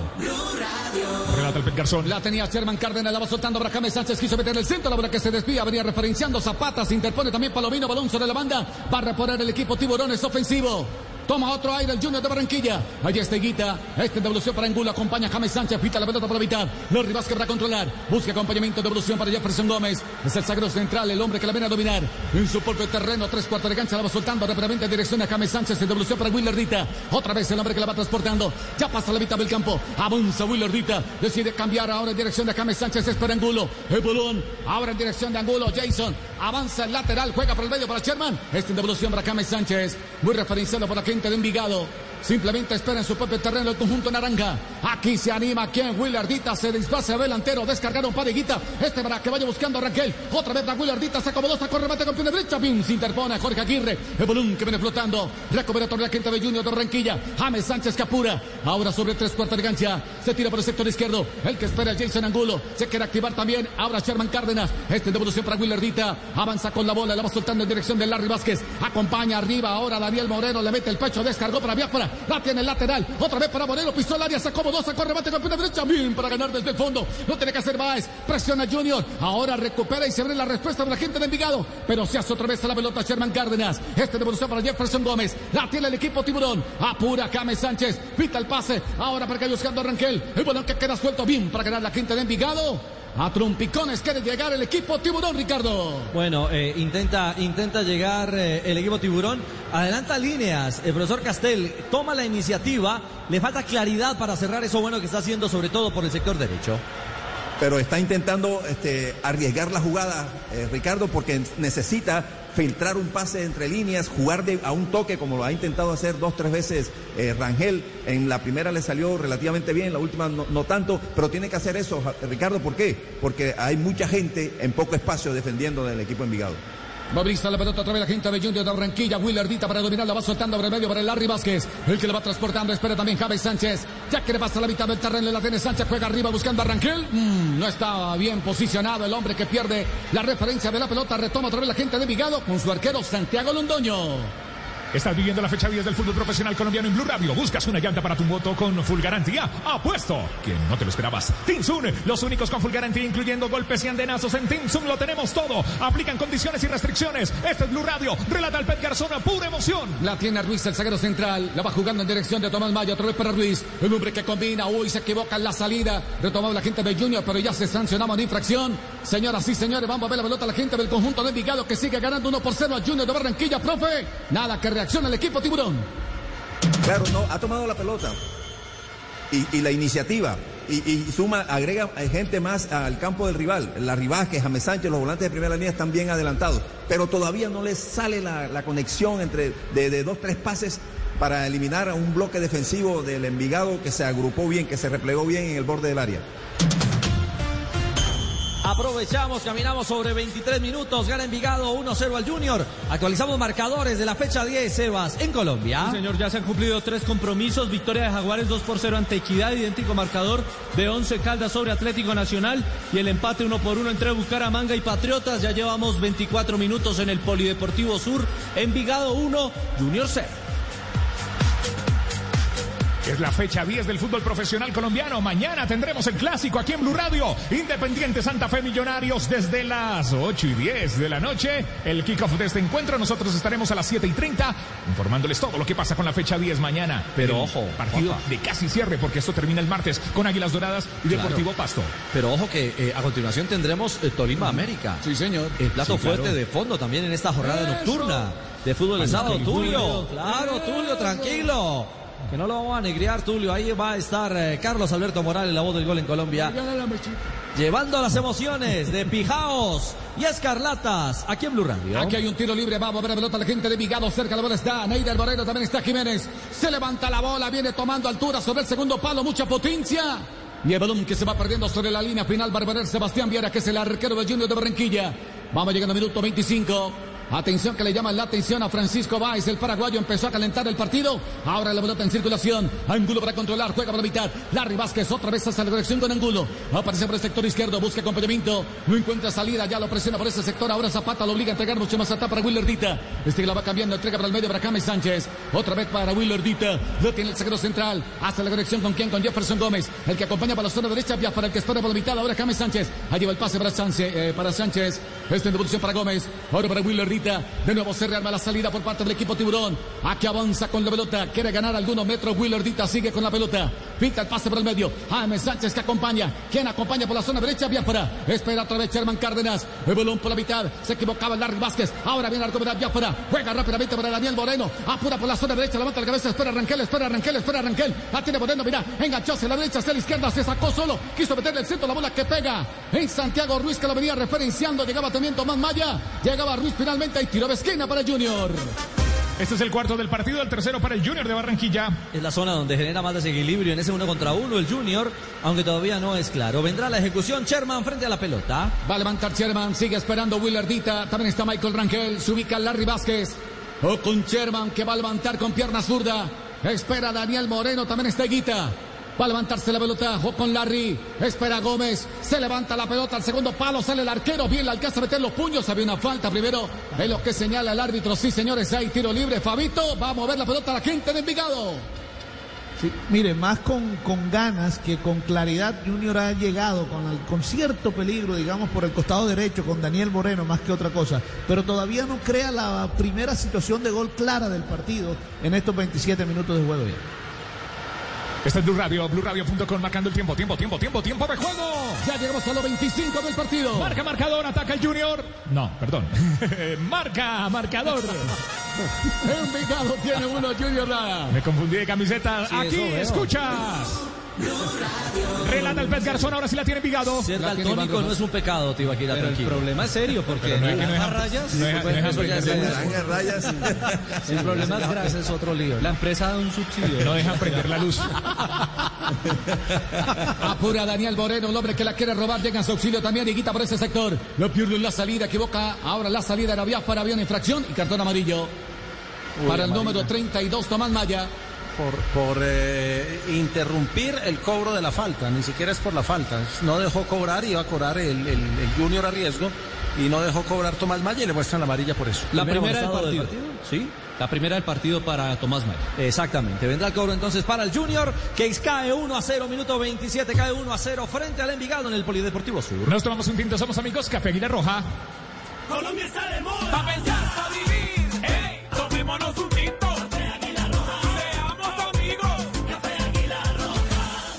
El Garzón, pura emoción, Pepe. Ok, va buscando aquí en Cristian Higuita, busca acompañ- acompañamiento y devolución para Larry Vázquez. El hombre que juega la vida, allí está James Sánchez. Aparece arriba, intentaba Daniel Moreno, balón para el rechazo, lo tiene que hacer Ruiz. Recupera otra vez la gente de Junior, viaja para, para dominar. Decide entregar en corto para Sánchez. Este que va combinando Breguita, otra vez para Sánchez, descarga otra vez para Biafra, se le va muy larga la bola. Luego perdiendo la salida, la tiene otra vez la gente de Envigado. El que apura por un costado, Jason Guzmán. Se frena, juega por la mitad, Zapata para acompañar. Rojas que se asoma. Otra vez la pelota en poder del conjunto envigadeño. Tomás Maya para dominar. Hay devolución. Zapata que espera. También está Palomino. No tiene otra vez el conjunto de Envigado. Tomás Maya se ve por el sector izquierdo. Bien. Limpia el camino. Empiezan a tocar. Se tiran por la banda izquierda. La gente de Envigado. El que va dominando por la mitad de Jason Guzmán. Distribuye el juego por la zona derecha. ¿Para quién? Jiménez que aparece libre de marca. La tiene el lateral. El que pone a ganar por ahora parcialmente 1 por 0 a la gente de Envigado. Va pitando el pase. Atención. Descargó para Aguirre. Se asoma Zapata. ¿A qué balón para Aguirre? Se la va muy larga la bola. Viene para el control. Lo tiene que hacer Gómez. Iba buscando también Biafara. Aquí un remate de media distancia. Volaba el arquero. Bien, Sebastián Viera. Se tiene que exigir. Llegaba Guzmán. Y prueba los reflejos otra vez de Viera. Hay tiro de esquina para Envigado. Aquí está el quinto del partido, este es el segundo para Envigado. El de media distancia, profesor Castel, el arma preferida de Envigado a esta altura. Pero, pero Ricardo, además, toda la jugada fue bastante bien fabricada por Envigado, que muestra otra vez esa faceta de buen toque, de buen pie que tiene. La tocaron en espacio reducido allá, la sacaron, cambiaron de frente, después hace un amague Aguirre, casi le queda la jugada para el gol, el remate de media distancia. Otra vez poco, pero bien hace Envigado. Aquí Guzmán para levantar con pierna derecha. Llega el cabezazo. Zapata espera Palomino. Se levanta al centro. Balón que viene cerrado. Al segundo palo. Uy, por poco. Y sorprende al arquero Sebastián Viera que simplemente la sacó con la mirada. La pone rápidamente en circulación. No quiere jugar arriba. Se equivoca. Recupera sin embargo Jiménez con golpe de cabeza. La va descargando por el medio para Baez. Otra vez para que vaya controlando Jiménez. Cambia de dirección. Aparece por el otro sector del campo. Jorge Aguirre. Otra vez en devolución para Jiménez. La tiene el equipo envigadeño. Hace la conexión con Baez. Espera Ruiz. Prefiere jugar para su arquero Santiago Londoño y se rearma la salida. Otra vez por parte del equipo Envigado. Profe Castel. Claro, y ahora conserva bien la pelota. Eh, tiene el sentido, tiene el concepto del- de, de jugar bien al balón, de asociarse, de cuidarla. No, no, no le sale tan- todas las veces y no ofende tanto, pero, pero lo, lo- lo muestra. Hay una, hay una intención de, de tratar bien la pelota por parte de los jugadores de Envigado. Marcamos el tiempo, tiempo, tiempo, tiempo, tiempo, tiempo de juego. Ya llegamos a la media hora del partido. Marca, marcador. Envigado tiene uno, Junior nada. Aquí escucha. Más tarde tendremos Tolima, América de Cali. Mañana clásico, Independiente Santa Fe Millonarios. Todo calentando para la jornada eliminatoria rumbo al Mundial Qatar 2022. Relata el Pet Garzón, pura emoción. La pelota, la pelota, la pelota. ¿Quién tiene la pelota? La gente de Vigado y lateral entonces lo va a hacer Tomás Maya, el que espera por la mitad de Iván Rojas. Se va asomando Zapata, señoras y señores. Por ahora gana Envigado 1 por 0 al Junior de Barranquilla en el Polideportivo Sur. En esta fecha 10 del fútbol colombiano, esta es Blue Radio. Otra vez apura el conjunto de Envigado. Un pase largo, profundo, buscando a Jorge Aguirre. Aparece, sin embargo, en la escena Sebastián Viera. Es el arquero del Junior de Barranquilla, pierna derecha. El hombre que la manda a volar. Cae a terreno de Envigado. Balón sin destinatario. Sebastián de la banda para poner desde el costado otra vez el conjunto naranja JJ. El equipo de la papaya gana 1-0. Y tiene un arma ofensiva muy clara que es el remate desde fuera del área. Lo ha intentado con todos sus volantes. Ya lleva cuatro o cinco con eh, el anterior, cinco remates. Dos han salido directos a la portería. Uno fue gol. Los otros han salido desviados. Incluso tuvo un tiro libre con eh, Neider Moreno que también pudo tener mejor destino. Es la fórmula y es la que ha utilizado para ir ganando el compromiso. 637, pelota muerta. Hay lateral le corresponde entonces a la gente de Envigado. Tomás Maya, el que ya está amonestado. Busca el saque de manos, el que espera a Zapata, también está Aguirre. El balón que queda suelto, insiste ahora Guzmán. Se tira por ese sector, le cerraban el camino. Algo señalaba el árbitro, hay una infracción entonces. Va a moverse la pelota ahora desde el costado, finalmente Tomás Maya. El hombre que hace el llamado, espera Rojas, espera Zapata. Nadie se desmarca. Allí arriba espera también Moreno que empieza a rotar al igual que Jorge Aguirre. La tiene otra vez la gente de Vigado. Se tira por un costado la tiene Guzmán. Espera Moreno, espera Moreno, espera Moreno, espera Moreno. Bien, llegamos sobre la marca. Lo tiene que hacer Gómez. Se hace la pelota al zaguero central. Equivoca en la salida. La tiene sin embargo Guzmán. Avanza con la pelota. Quiere limpiar el camino. Sigue con el balón. Hay devolución. Sin embargo, oxigena ahora la salida con Santiago Ruiz. Cambia por el sector derecho ahora para Jiménez. La tiene el lateral. Enfrentando la marca de Guita. Lo obliga a volver juego para Báez. Lo tiene el paraguayo que la manda arriba. Largo, profundo, balón sin destinatario. Bien aparece sin embargo Sebastián Viera. Es el arquero del equipo Junior de Barranquilla, Richie.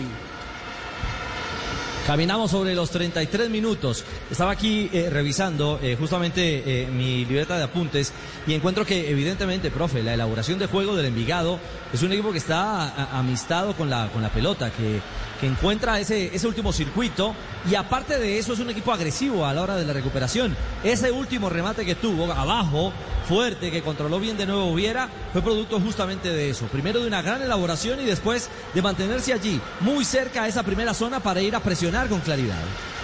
Claro, a veces si las circunstancias lo piden, eh, lo hace ahí, a- a una vez tras la pérdida del balón o la jugada eh, lo- los tomó arriba. Y después, si el Junior empieza a manejar la pelota y progresa, se saben replegar y se han sabido replegar tanto que han este, reducido al Junior a ninguna situación clara de gol. Este es Blue Radio, el relato es del Pet Garzón de nuevo Envigado. Iba Envigado. Insiste Zapata por la zona derecha, el hombre que quería desbordar. Llegaba Larry Vázquez, lo venía referenciando. Balón sobre la banda para poner desde el costado. Torre la gente del Envigado. Es el que se toma el tiempo. Ahora es Jiménez. Empieza a jugar con el tiempo, señoras y señores. Hay lateral. Es ofensivo, le corresponde al conjunto naranja que sigue ganando 1 por 0 Junior. Allá está Jiménez que juega arriba. Intentaba con Jorge Aguirre. Balón que lo supera. Recupera sin embargo Will Urdita. Se complicaba la salida. Presiona Zapata por ese sector. Se hace la pelota. Mira. Se van acercando otra vez la gente del conjunto del Envigado. Venía un centro. Balón pasado. Esperaba Rojas. Llegaba también Palomino. Balón que lo viene superando. Se va perdiendo sobre el otro. El balón que se va perdiendo sobre el otro sector, señoras y señores. Ahí saque de banda le corresponde a Junior. Atención que hay noticias de Luis Suárez, pero no el uruguayo.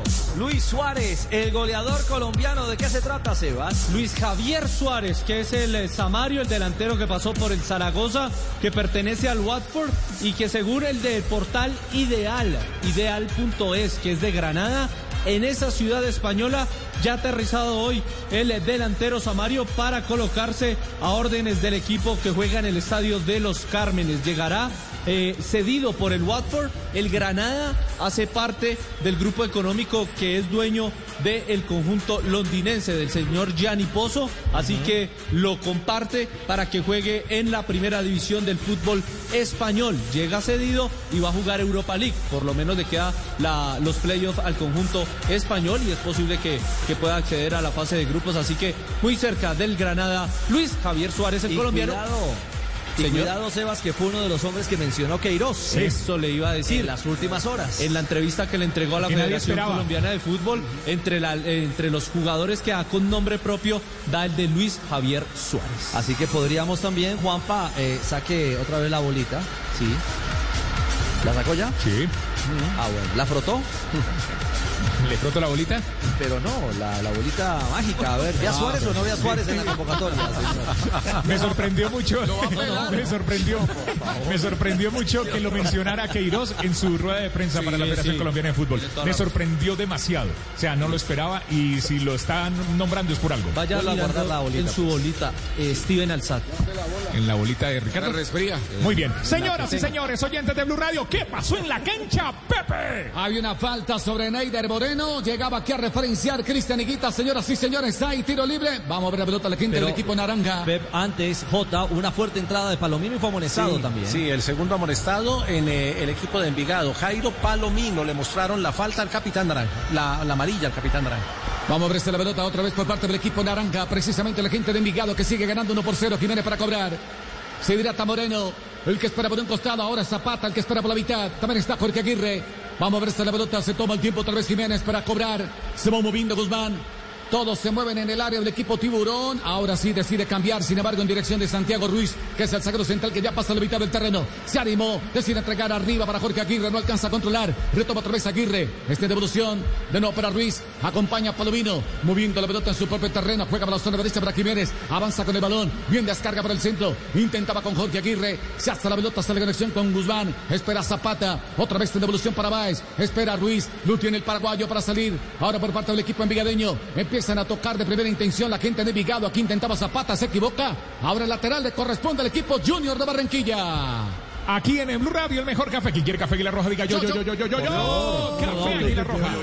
Colombia está de moda. Pa' pensar, pa' vivir. Hey, tomémonos un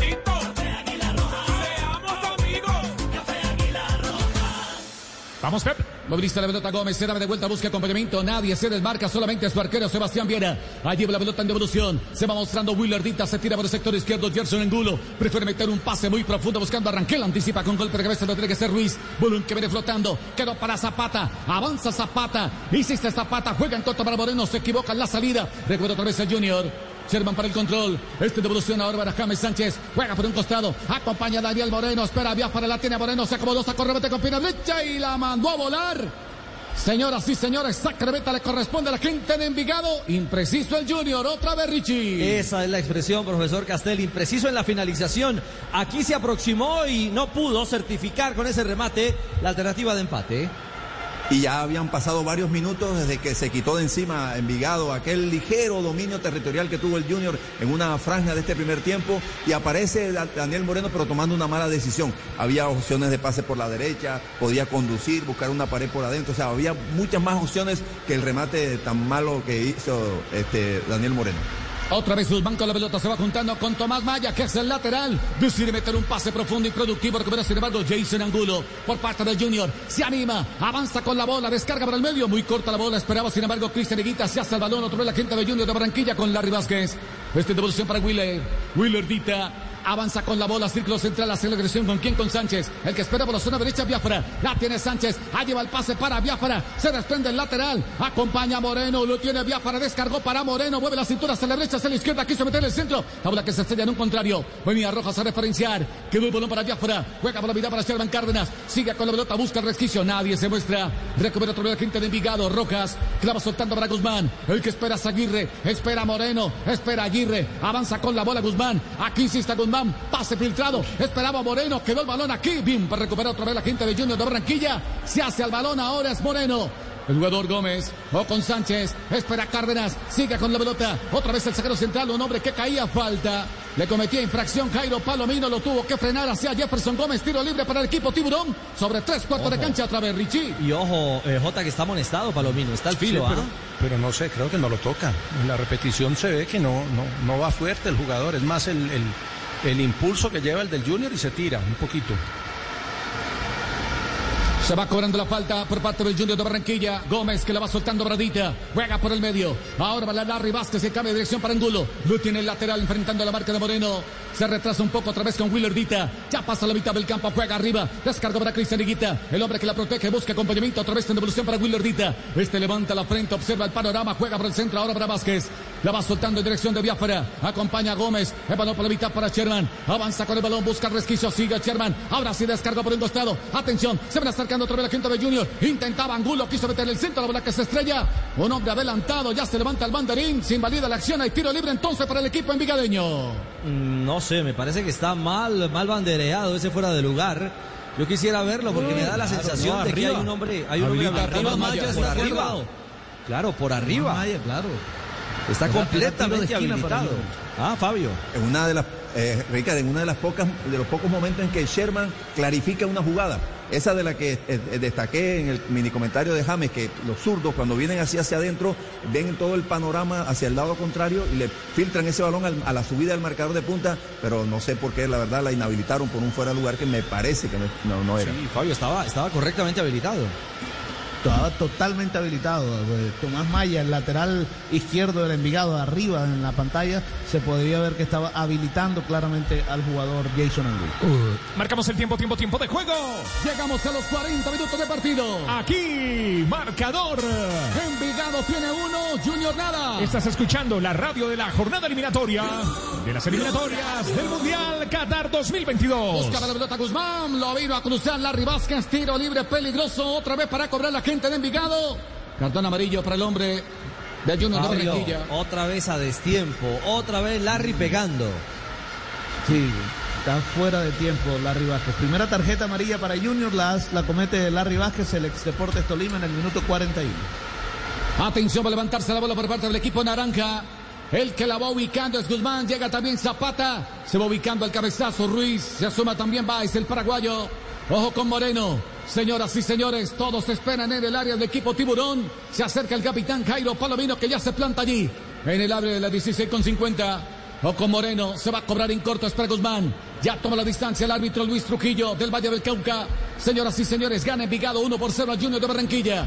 Esta es Blue Radio en la décima fecha de la Liga Colombiana. Ya viene Tolima, ya viene América. Ya viene Carlos Alberto Morales. Atención, cerca la bola está. Guzmán que levanta al centro con pierna derecha. Quiso sorprender el balón, se le va muy ancho, se va perdiendo la línea final y saca la meta. Le corresponde a la gente en el Junior de Barranquilla, Richie. Bueno, no pasó nada con el cobro, en pelota parada tampoco. Ha perdido argumentos en los últimos minutos el Envigado que aquí encontró en esta acción eh, a balón parado la nueva alternativa, una nueva aproximación frente al arco de Viera. Sigue ganando 1 a 0 el Envigado, haciendo la diferencia en casa frente al Junior de Barranquilla. Aquí Sherman Cárdenas en devolución. Uy, un balón comprometido para Willer Dita que la tiene que reventar. Algo señala el árbitro, señoras y señores, invalida la la bola- la bola le pegó al árbitro. Sí. Claro, le pegó al central. Es que le pegó al central, entonces tiene que parar la jugada. Allí el árbitro ahora se soba. Aprovecha entonces. Vamos a ver la pelota la gente del Junior de Barranquilla. Entonces está cerca la bola. Larry Vázquez para cobrar. La pone en circulación. La va soltando ahora Sánchez. El que espera por la zona derecha. Biafara. Se va mostrando también Daniel Moreno. Decide jugar mucho más atrás para Jefferson Gómez. Glorifique la salida ahora con Larry Vázquez. Cambia de dirección para el sector izquierdo para Jason Angulo. Se frena un poco. Lo va presionando para ese sector Guzmán. Insisto otra vez Angulo. Jugando arriba para Higuita. Otra vez para Angulo. Angulo que quiere limpiar el camino. Juega a la mitad. Balón comprometido para Larry Vázquez. Allá aparece por fortuna Willerdita. Otra vez rearma la salida. Jefferson Gómez es el lateral. Ahora el que acompaña a Biafara. El balón de devolución para Gómez. La tiene otra vez el de Barranquilla. Balón por la mitad. Va dominando James Sánchez. Va filtrando el pase. Descargo para Sherman. Atención. Se van acercando. Higuita que quiere combinar. Esperaba Rangel. Adivina desde el fondo. Corta el circuito. Lo tiene que hacer Palomino. Balón comprometido. Viene flotando esa pelota. La va recuperando, sin embargo, James Sánchez. Se hace la bola, juega en corto. Otra vez para Larry Vázquez. La tiene otra vez el conjunto Junior de Barranquilla. Apura al menos por el empate. La va jugando en dirección de Cristian Higuita. Espera Jason Angulo. Allá está Higuita. Quiere limpiar el camino. Espera Angulo. Balón para Sherman. Aquí lo manda referencia a Zapata. Lo persigue Zapata. La tiene otra vez. Bien, Sherman Cárdenas. Viene a limpiar el camino. Avanza con la bola. Quiere escapar. Juega por un costado. Descargó para Angulo. Espera otra vez James Sánchez. Se acomodó. Pierna derecha. Mete un centro. Pierna derecha. El balón que cae a terreno de Envigado. Santiago Londoño, el arquero, se hace a la pelota otra vez. La gente del Envigado gana por ahora 1-0 al Junior de Barranquilla. Toda la eliminatoria Qatar 2022 en Blue Radio, la radio oficial de la jornada eliminatoria, como siempre, acompañando a nuestra selección Colombia. Arranca en 13 días, claro, el 8 de octubre estaremos viviendo todo el fútbol. El 9 de octubre también juega nuestra selección Colombia, Colombia-Venezuela. Y el 13, el 13, Chile-Colombia. Y todos los partidos de la eliminatoria se viven aquí en Blue Radio. Por eso estamos calentando con este juego, con este encuentro. Envigado 1, Junior 0, marcando el tiempo, tiempo, de juego. Ya llegamos al minuto 45, 1 de adición. Gana Envigado 1 por 0 al Junior de Barranquilla. Un minuto más se va a jugar. Tranquilo, Sebas, que ya vamos. Aquí la tiene Moreno, mira. Metió el centro, va buscando. Aquí Arranquel. Gana primero con golpe de cabeza Jiménez. Quedó rebote para Sherman. Ya va jugando Robert en dirección ahora de Jason Angulo. Espera Higuita. Sigue con la pelota, la tiene Higuita. Espera Angulo. Avanza con la bola. Levanta la cabeza, observa el panorama. Juega en corto para Larry Vázquez. Otra vez para Higuita. Se desprende de la pelota Sánchez para acompañarla. Juega por un costado. Biafara se va mostrando Gómez. Aquí va pintando el pase. Intentaba Moreno. Se le va muy larga la bola. Recupera también Larry Vázquez. Grita el pase. Aquí está Sherman. Pisa la bola. Busca acompañamiento. Decide entregar en corto. Larry Vázquez para el control. Pierna derecha. La manda a volar. Cae a terreno de Vigado. Y rompe para ganar con golpe de cabeza Baez. Quedó balón aquí para Sherman. Pierna zurda también la mandó a volar. Señoras y señores, aquí el árbitro Luis Trujillo del Valle del Cauca hace sonar su silbato en el Polideportivo Sur. Le faltó. Finaliza la primera mitad, señoras y señores. Gana Envigado con gol de Santiago Jiménez, 1 por 0 a Junior. Le faltaron 10 segundos. El relato del Pet Garzón en pura emoción. Aquí en Blue Radio, BlueRadio.com. Otro narrador de la jornada eliminatoria. Otro narrador de la eliminatoria que se vive en Blue Radio. Rumbo a Qatar 2022. Ya más tarde llegará Carlos Alberto Morales con Deportes Tolima, América de Cali. En segundos, los comentarios de Ricardo Rego, el profe Javier Castel. Por aquí está Fabito Poveda y JJ Osorio en Blue Radio, BlueRadio.com y la nueva aplicación de Blue Radio. Hola, ¿cómo estás? ¿Quieres un café? Te invito a un café. El mejor café está aquí, Café Águila Roja. Colombia está de moda. Pa' pensar, pa' vivir. Hey, tomémonos un tinto. Café Águila Roja. Seamos amigos. Café Águila Roja. 6 de la tarde, 52 minutos en Colombia. Termina primer tiempo en el Polideportivo Sur. Actualizamos, Sebastián. Marcadores, fecha 10 de la Liga que está en desarrollo. Jaguares venció 2 por 0 a la Equidad. El 11 Caldas por idéntico marcador derrotó en el estadio Palo Grande de Manizales Atlético Nacional. En la ciudad bonita, el Bucaramanga empató 1 por 1 ante el eh, conjunto de Patriotas Boyacá y luego de 45 minutos está ganando el Envigado 1 por 0 al Junior de Barranquilla. Después de las 8 y 10 jugarán Deportes Tolima ante América de Cali. Mañana 27 de septiembre, 2 de la tarde, Boyacá Chico ante el Cúcuta Deportivo. A las 4 en Palma Seca, Deportivo Cali ante Alianza Petrolera. A las 6 y 5 Independiente Medellín ante el Pereira. Y a las 8 y 10 a través de Blue Radio desde el Campín, Independiente Santa Fe ante Millonarios. La jornada termina el martes con el duelo entre, duelo entre Águilas Doradas y Deportivo Paz. Ese el panorama de los marcadores de esta fecha 10 que nos deja parcialmente como la tabla para nuestros oyentes. ¿Cómo camina la tabla a esta hora? Felices los hinchas del Once Caldas porque es líder con 18 puntos. Segundo el Deportivo Pasto con 17. Luego sigue un buen lote, cuatro equipos con 16 unidades. Tolima, Santa Fe, Alianza Petrolera y Junior de Barranquilla. Con 15 hay tres equipos. Atlético Nacional, América de Cali y Envigado. Décimo está el Deportivo Cali con 13 puntos. En la casilla 11 la Equidad con 12 puntos. En la posición número 12 el Deportivo Pereira con 11 acompañado del Deportivo Independiente Medellín. Luego vienen tres equipos con 10 puntos. Águilas Doradas, Jaguares y Bucaramanga. En la casilla 17 está el Cúcuta Deportivo y Millonarios con 7 unidades. Y en el último lugar están Patriotas y Boyacá Chicó, cada uno con 5 puntos. Muy bien, compartimos esta tarde-noche, ya acá en la noche de nuestro país. Gana Envigado eh, por la mínima diferencia al Junior de Barranquilla. Nosotros vamos a un breve bloque noticioso. Actualizamos las noticias en Blue Juanpa. Y continuamos para seguir viviendo las emociones de este Envigado Junior y para contarles novedades. Hay noticias alrededor de Selección Colombia que compartimos con ustedes. Serán minutos. Así es, porque nuestro equipo deportivo, el más grande, el de la radio y la televisión, el del Gol Caracol, Caracol Televisión y Blue Radio, ya están detrás de la Selección Colombia, del entrenador Queiroz y de todas las selecciones. Estamos atentos en Latinoamérica, porque se viene la jornada eliminatoria exclusiva para Blue Radio, BlueRadio.com y la pantalla del Gol Caracol. Una pausa, ya viene Uriel con las noticias. Esta es Blue Radio 655. Seguro te hacía falta esto. El fútbol da y quita. Le vas a hacer un pase a tu compañero que está a un metro y haces así se la pasa mal. No, hermano, pero este man no le mete un gol ni al arco iris. ¿Cómo se va a comer eso? Regresó el sufrimiento, el sentimiento, la aflicción por una camiseta. Este domingo, Santa Fe Millonarios. También regresa el amor genuino por el fútbol. Ay, Dios mío, por fin ganó este equipo. Ahora sí me caso. Blue Radio, con la reapertura de los sentimientos. Blue Radio, la nueva alternativa.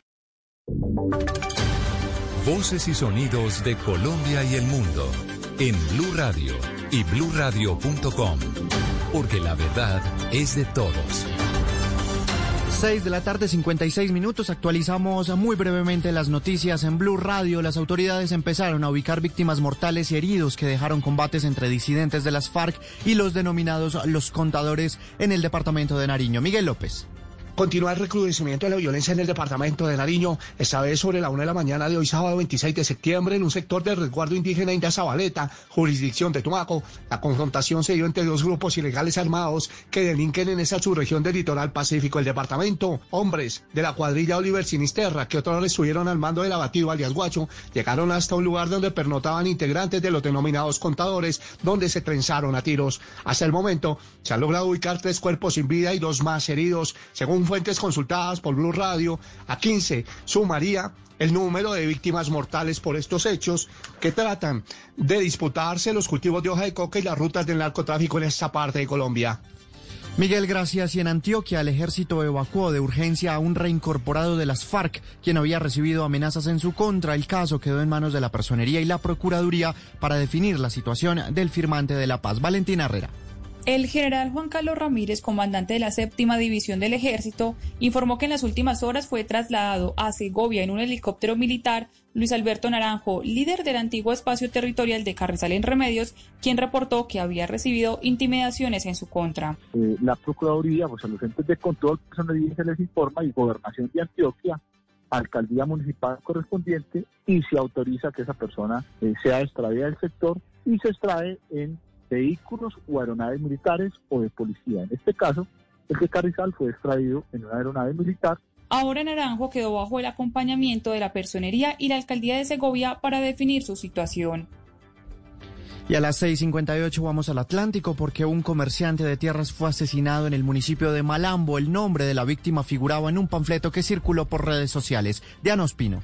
Cuando sacaba su automóvil de un parcadero privado diagonal a su residencia en el barrio El Concord de Malambo, fue asesinado de varios disparos el comerciante John Freddy Amador Miranda, de 34 años, quien según la policía se dedicaba a la compra y venta de terrenos. El nombre de John Amador figuraba en un panfleto que circulaba desde hace unas semanas junto a los nombres de otras siete personas. El alcalde de Malambo, Rumeni G. Monsalve, tras un consejo de seguridad, señaló que preparan operativos con la policía ante la oleada de crímenes que se han desatado por estos días. Van a hacer también algunas capturas de algunos panfletos, ya están señalados algunos alias en esos panfletos, en esos mismos panfletos de que la comunidad tenga el interés de denunciar extorsión, hurto, robos de tierra, microtráfico. En los últimos cuatro días en Malambo han sido asesinadas dos personas y tres más han resultado heridas, entre ellas dos policías. Y a las 6.59 hablamos de COVID-19 porque en Santander ya buscan a 800 voluntarios para probar la vacuna contra el COVID de la empresa Johnson y Johnson. Julián, Me Julián Mejía nos cuenta cómo va a ser esta búsqueda. En la primera semana de octubre iniciarán las pruebas de la vacuna contra el COVID-19 en Santander. Se trata de la misma que viene desarrollando la firma internacional Janssen, compañía farmacéutica de Johnson Johnson, que realizará pruebas de la vacuna en la Fundación Cardiovascular de Colombia y en la Clínica Foscal. El primer grupo debe ser de mayores de 18 años y menores de 60. Víctor Raúl Castillo es presidente de la Fundación Cardiovascular. En este momento estamos todo en proceso de hacer el listado y reclutamiento para poder comenzar eh, con la prueba, con el estudio clínico del laboratorio Johnson Johnson. En Santander el cupo será de 800 personas que estarán monitoreadas de manera permanente por parte de los médicos de esas dos instituciones y la empresa Johnson Johnson. 7 de la noche en punto, actualización de estas y otras noticias en blurradio.com, en Twitter en arroba blurradioco. Sigue el fútbol, llega el fútbol acá en Blue Radio, Envigado Junior. Seguro te hacía falta esto. Le vas a hacer un pase a tu compañero que está a un metro y así así se la pasa mal. No, hermano, pero este man no le mete un gol ni al arco. ¿Cómo se va a comer eso? Regresó el sufrimiento, el sentimiento, la fricción por una camiseta. Este domingo, Santa Fe Millonarios. También regresa el amor genuino por el fútbol. Ay, Dios mío, por fin ganó este equipo. Ahora sí me caso. Blue Radio, con la reapertura de los sentimientos. Blue Radio, la nueva alternativa. Niño. Parcero. Parceros. Mi llave. Mi llave. La buena. La buena. Estás escuchando, todas, sí, todas están aquí en Blue Radio, BlueRadio.com. Si acabas de encender la radio, estamos viviendo la fecha 10 del fútbol profesional colombiano. A esta hora, Envigado está ganando 1 por 0 al Junior de Barranquilla en el Polideportivo Sur de Envigado. Más tarde llega Deportes Tolima, América de Cali con Carlos Alberto Morales, la voz del gol en Colombia. Y mañana seguimos en la fecha 10, pero tendremos un eh, gran partidazo a las 8 y 10 de la noche.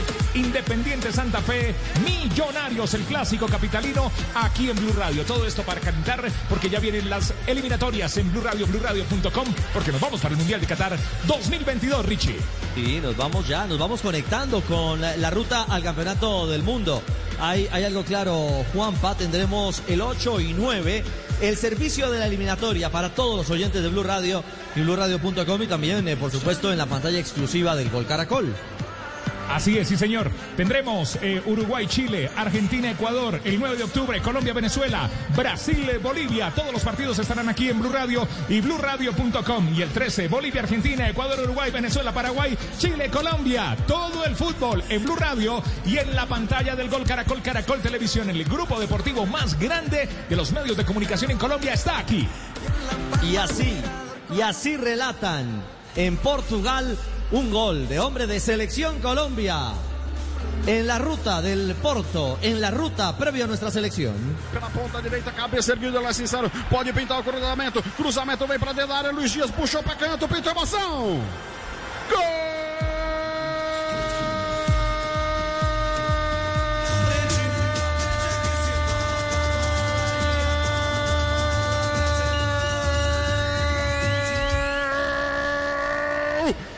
Luis Díaz.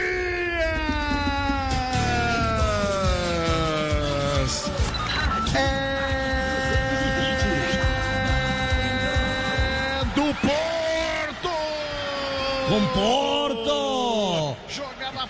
No va, no va Sebastián a sufrir por goles Queiroz en este arranque de la eliminatoria. Exactamente, ya hablábamos de el, eh, el gol, bueno, la asistencia de James Rodríguez el día de hoy, el gol de Luis Fernando Muriel y el que se ha estrenado hoy en la Liga Portuguesa en el clásico de la ciudad ha sido Luis Fernando Díaz, que ingresó para la segunda parte, jugó 33 minutos, el cambio fue por el otro colombiano del equipo, Mateus Uribe, y en el 90 más 2 Luis Díaz, buen remate, se eh, para el balón de pierna derecha, da el medio giro y de pierna izquierda vence al arquero del Boa Vista. Al final 5 por 0 ha ganado el derby de la ciudad el Porto que ha contado con los dos colombianos y que de a poquito se van enchufando, van generando tema físico para llegar 10 puntos a la selección Colombia. El Porto 6 de 6 puntos posibles en la Liga Portuguesa de Fútbol. No hay todavía convocatoria, pero le propongo este juego informativo a usted, Sebas, y a Fabio, que está en Barranquilla, en la casa de la Selección Colombia. Señor.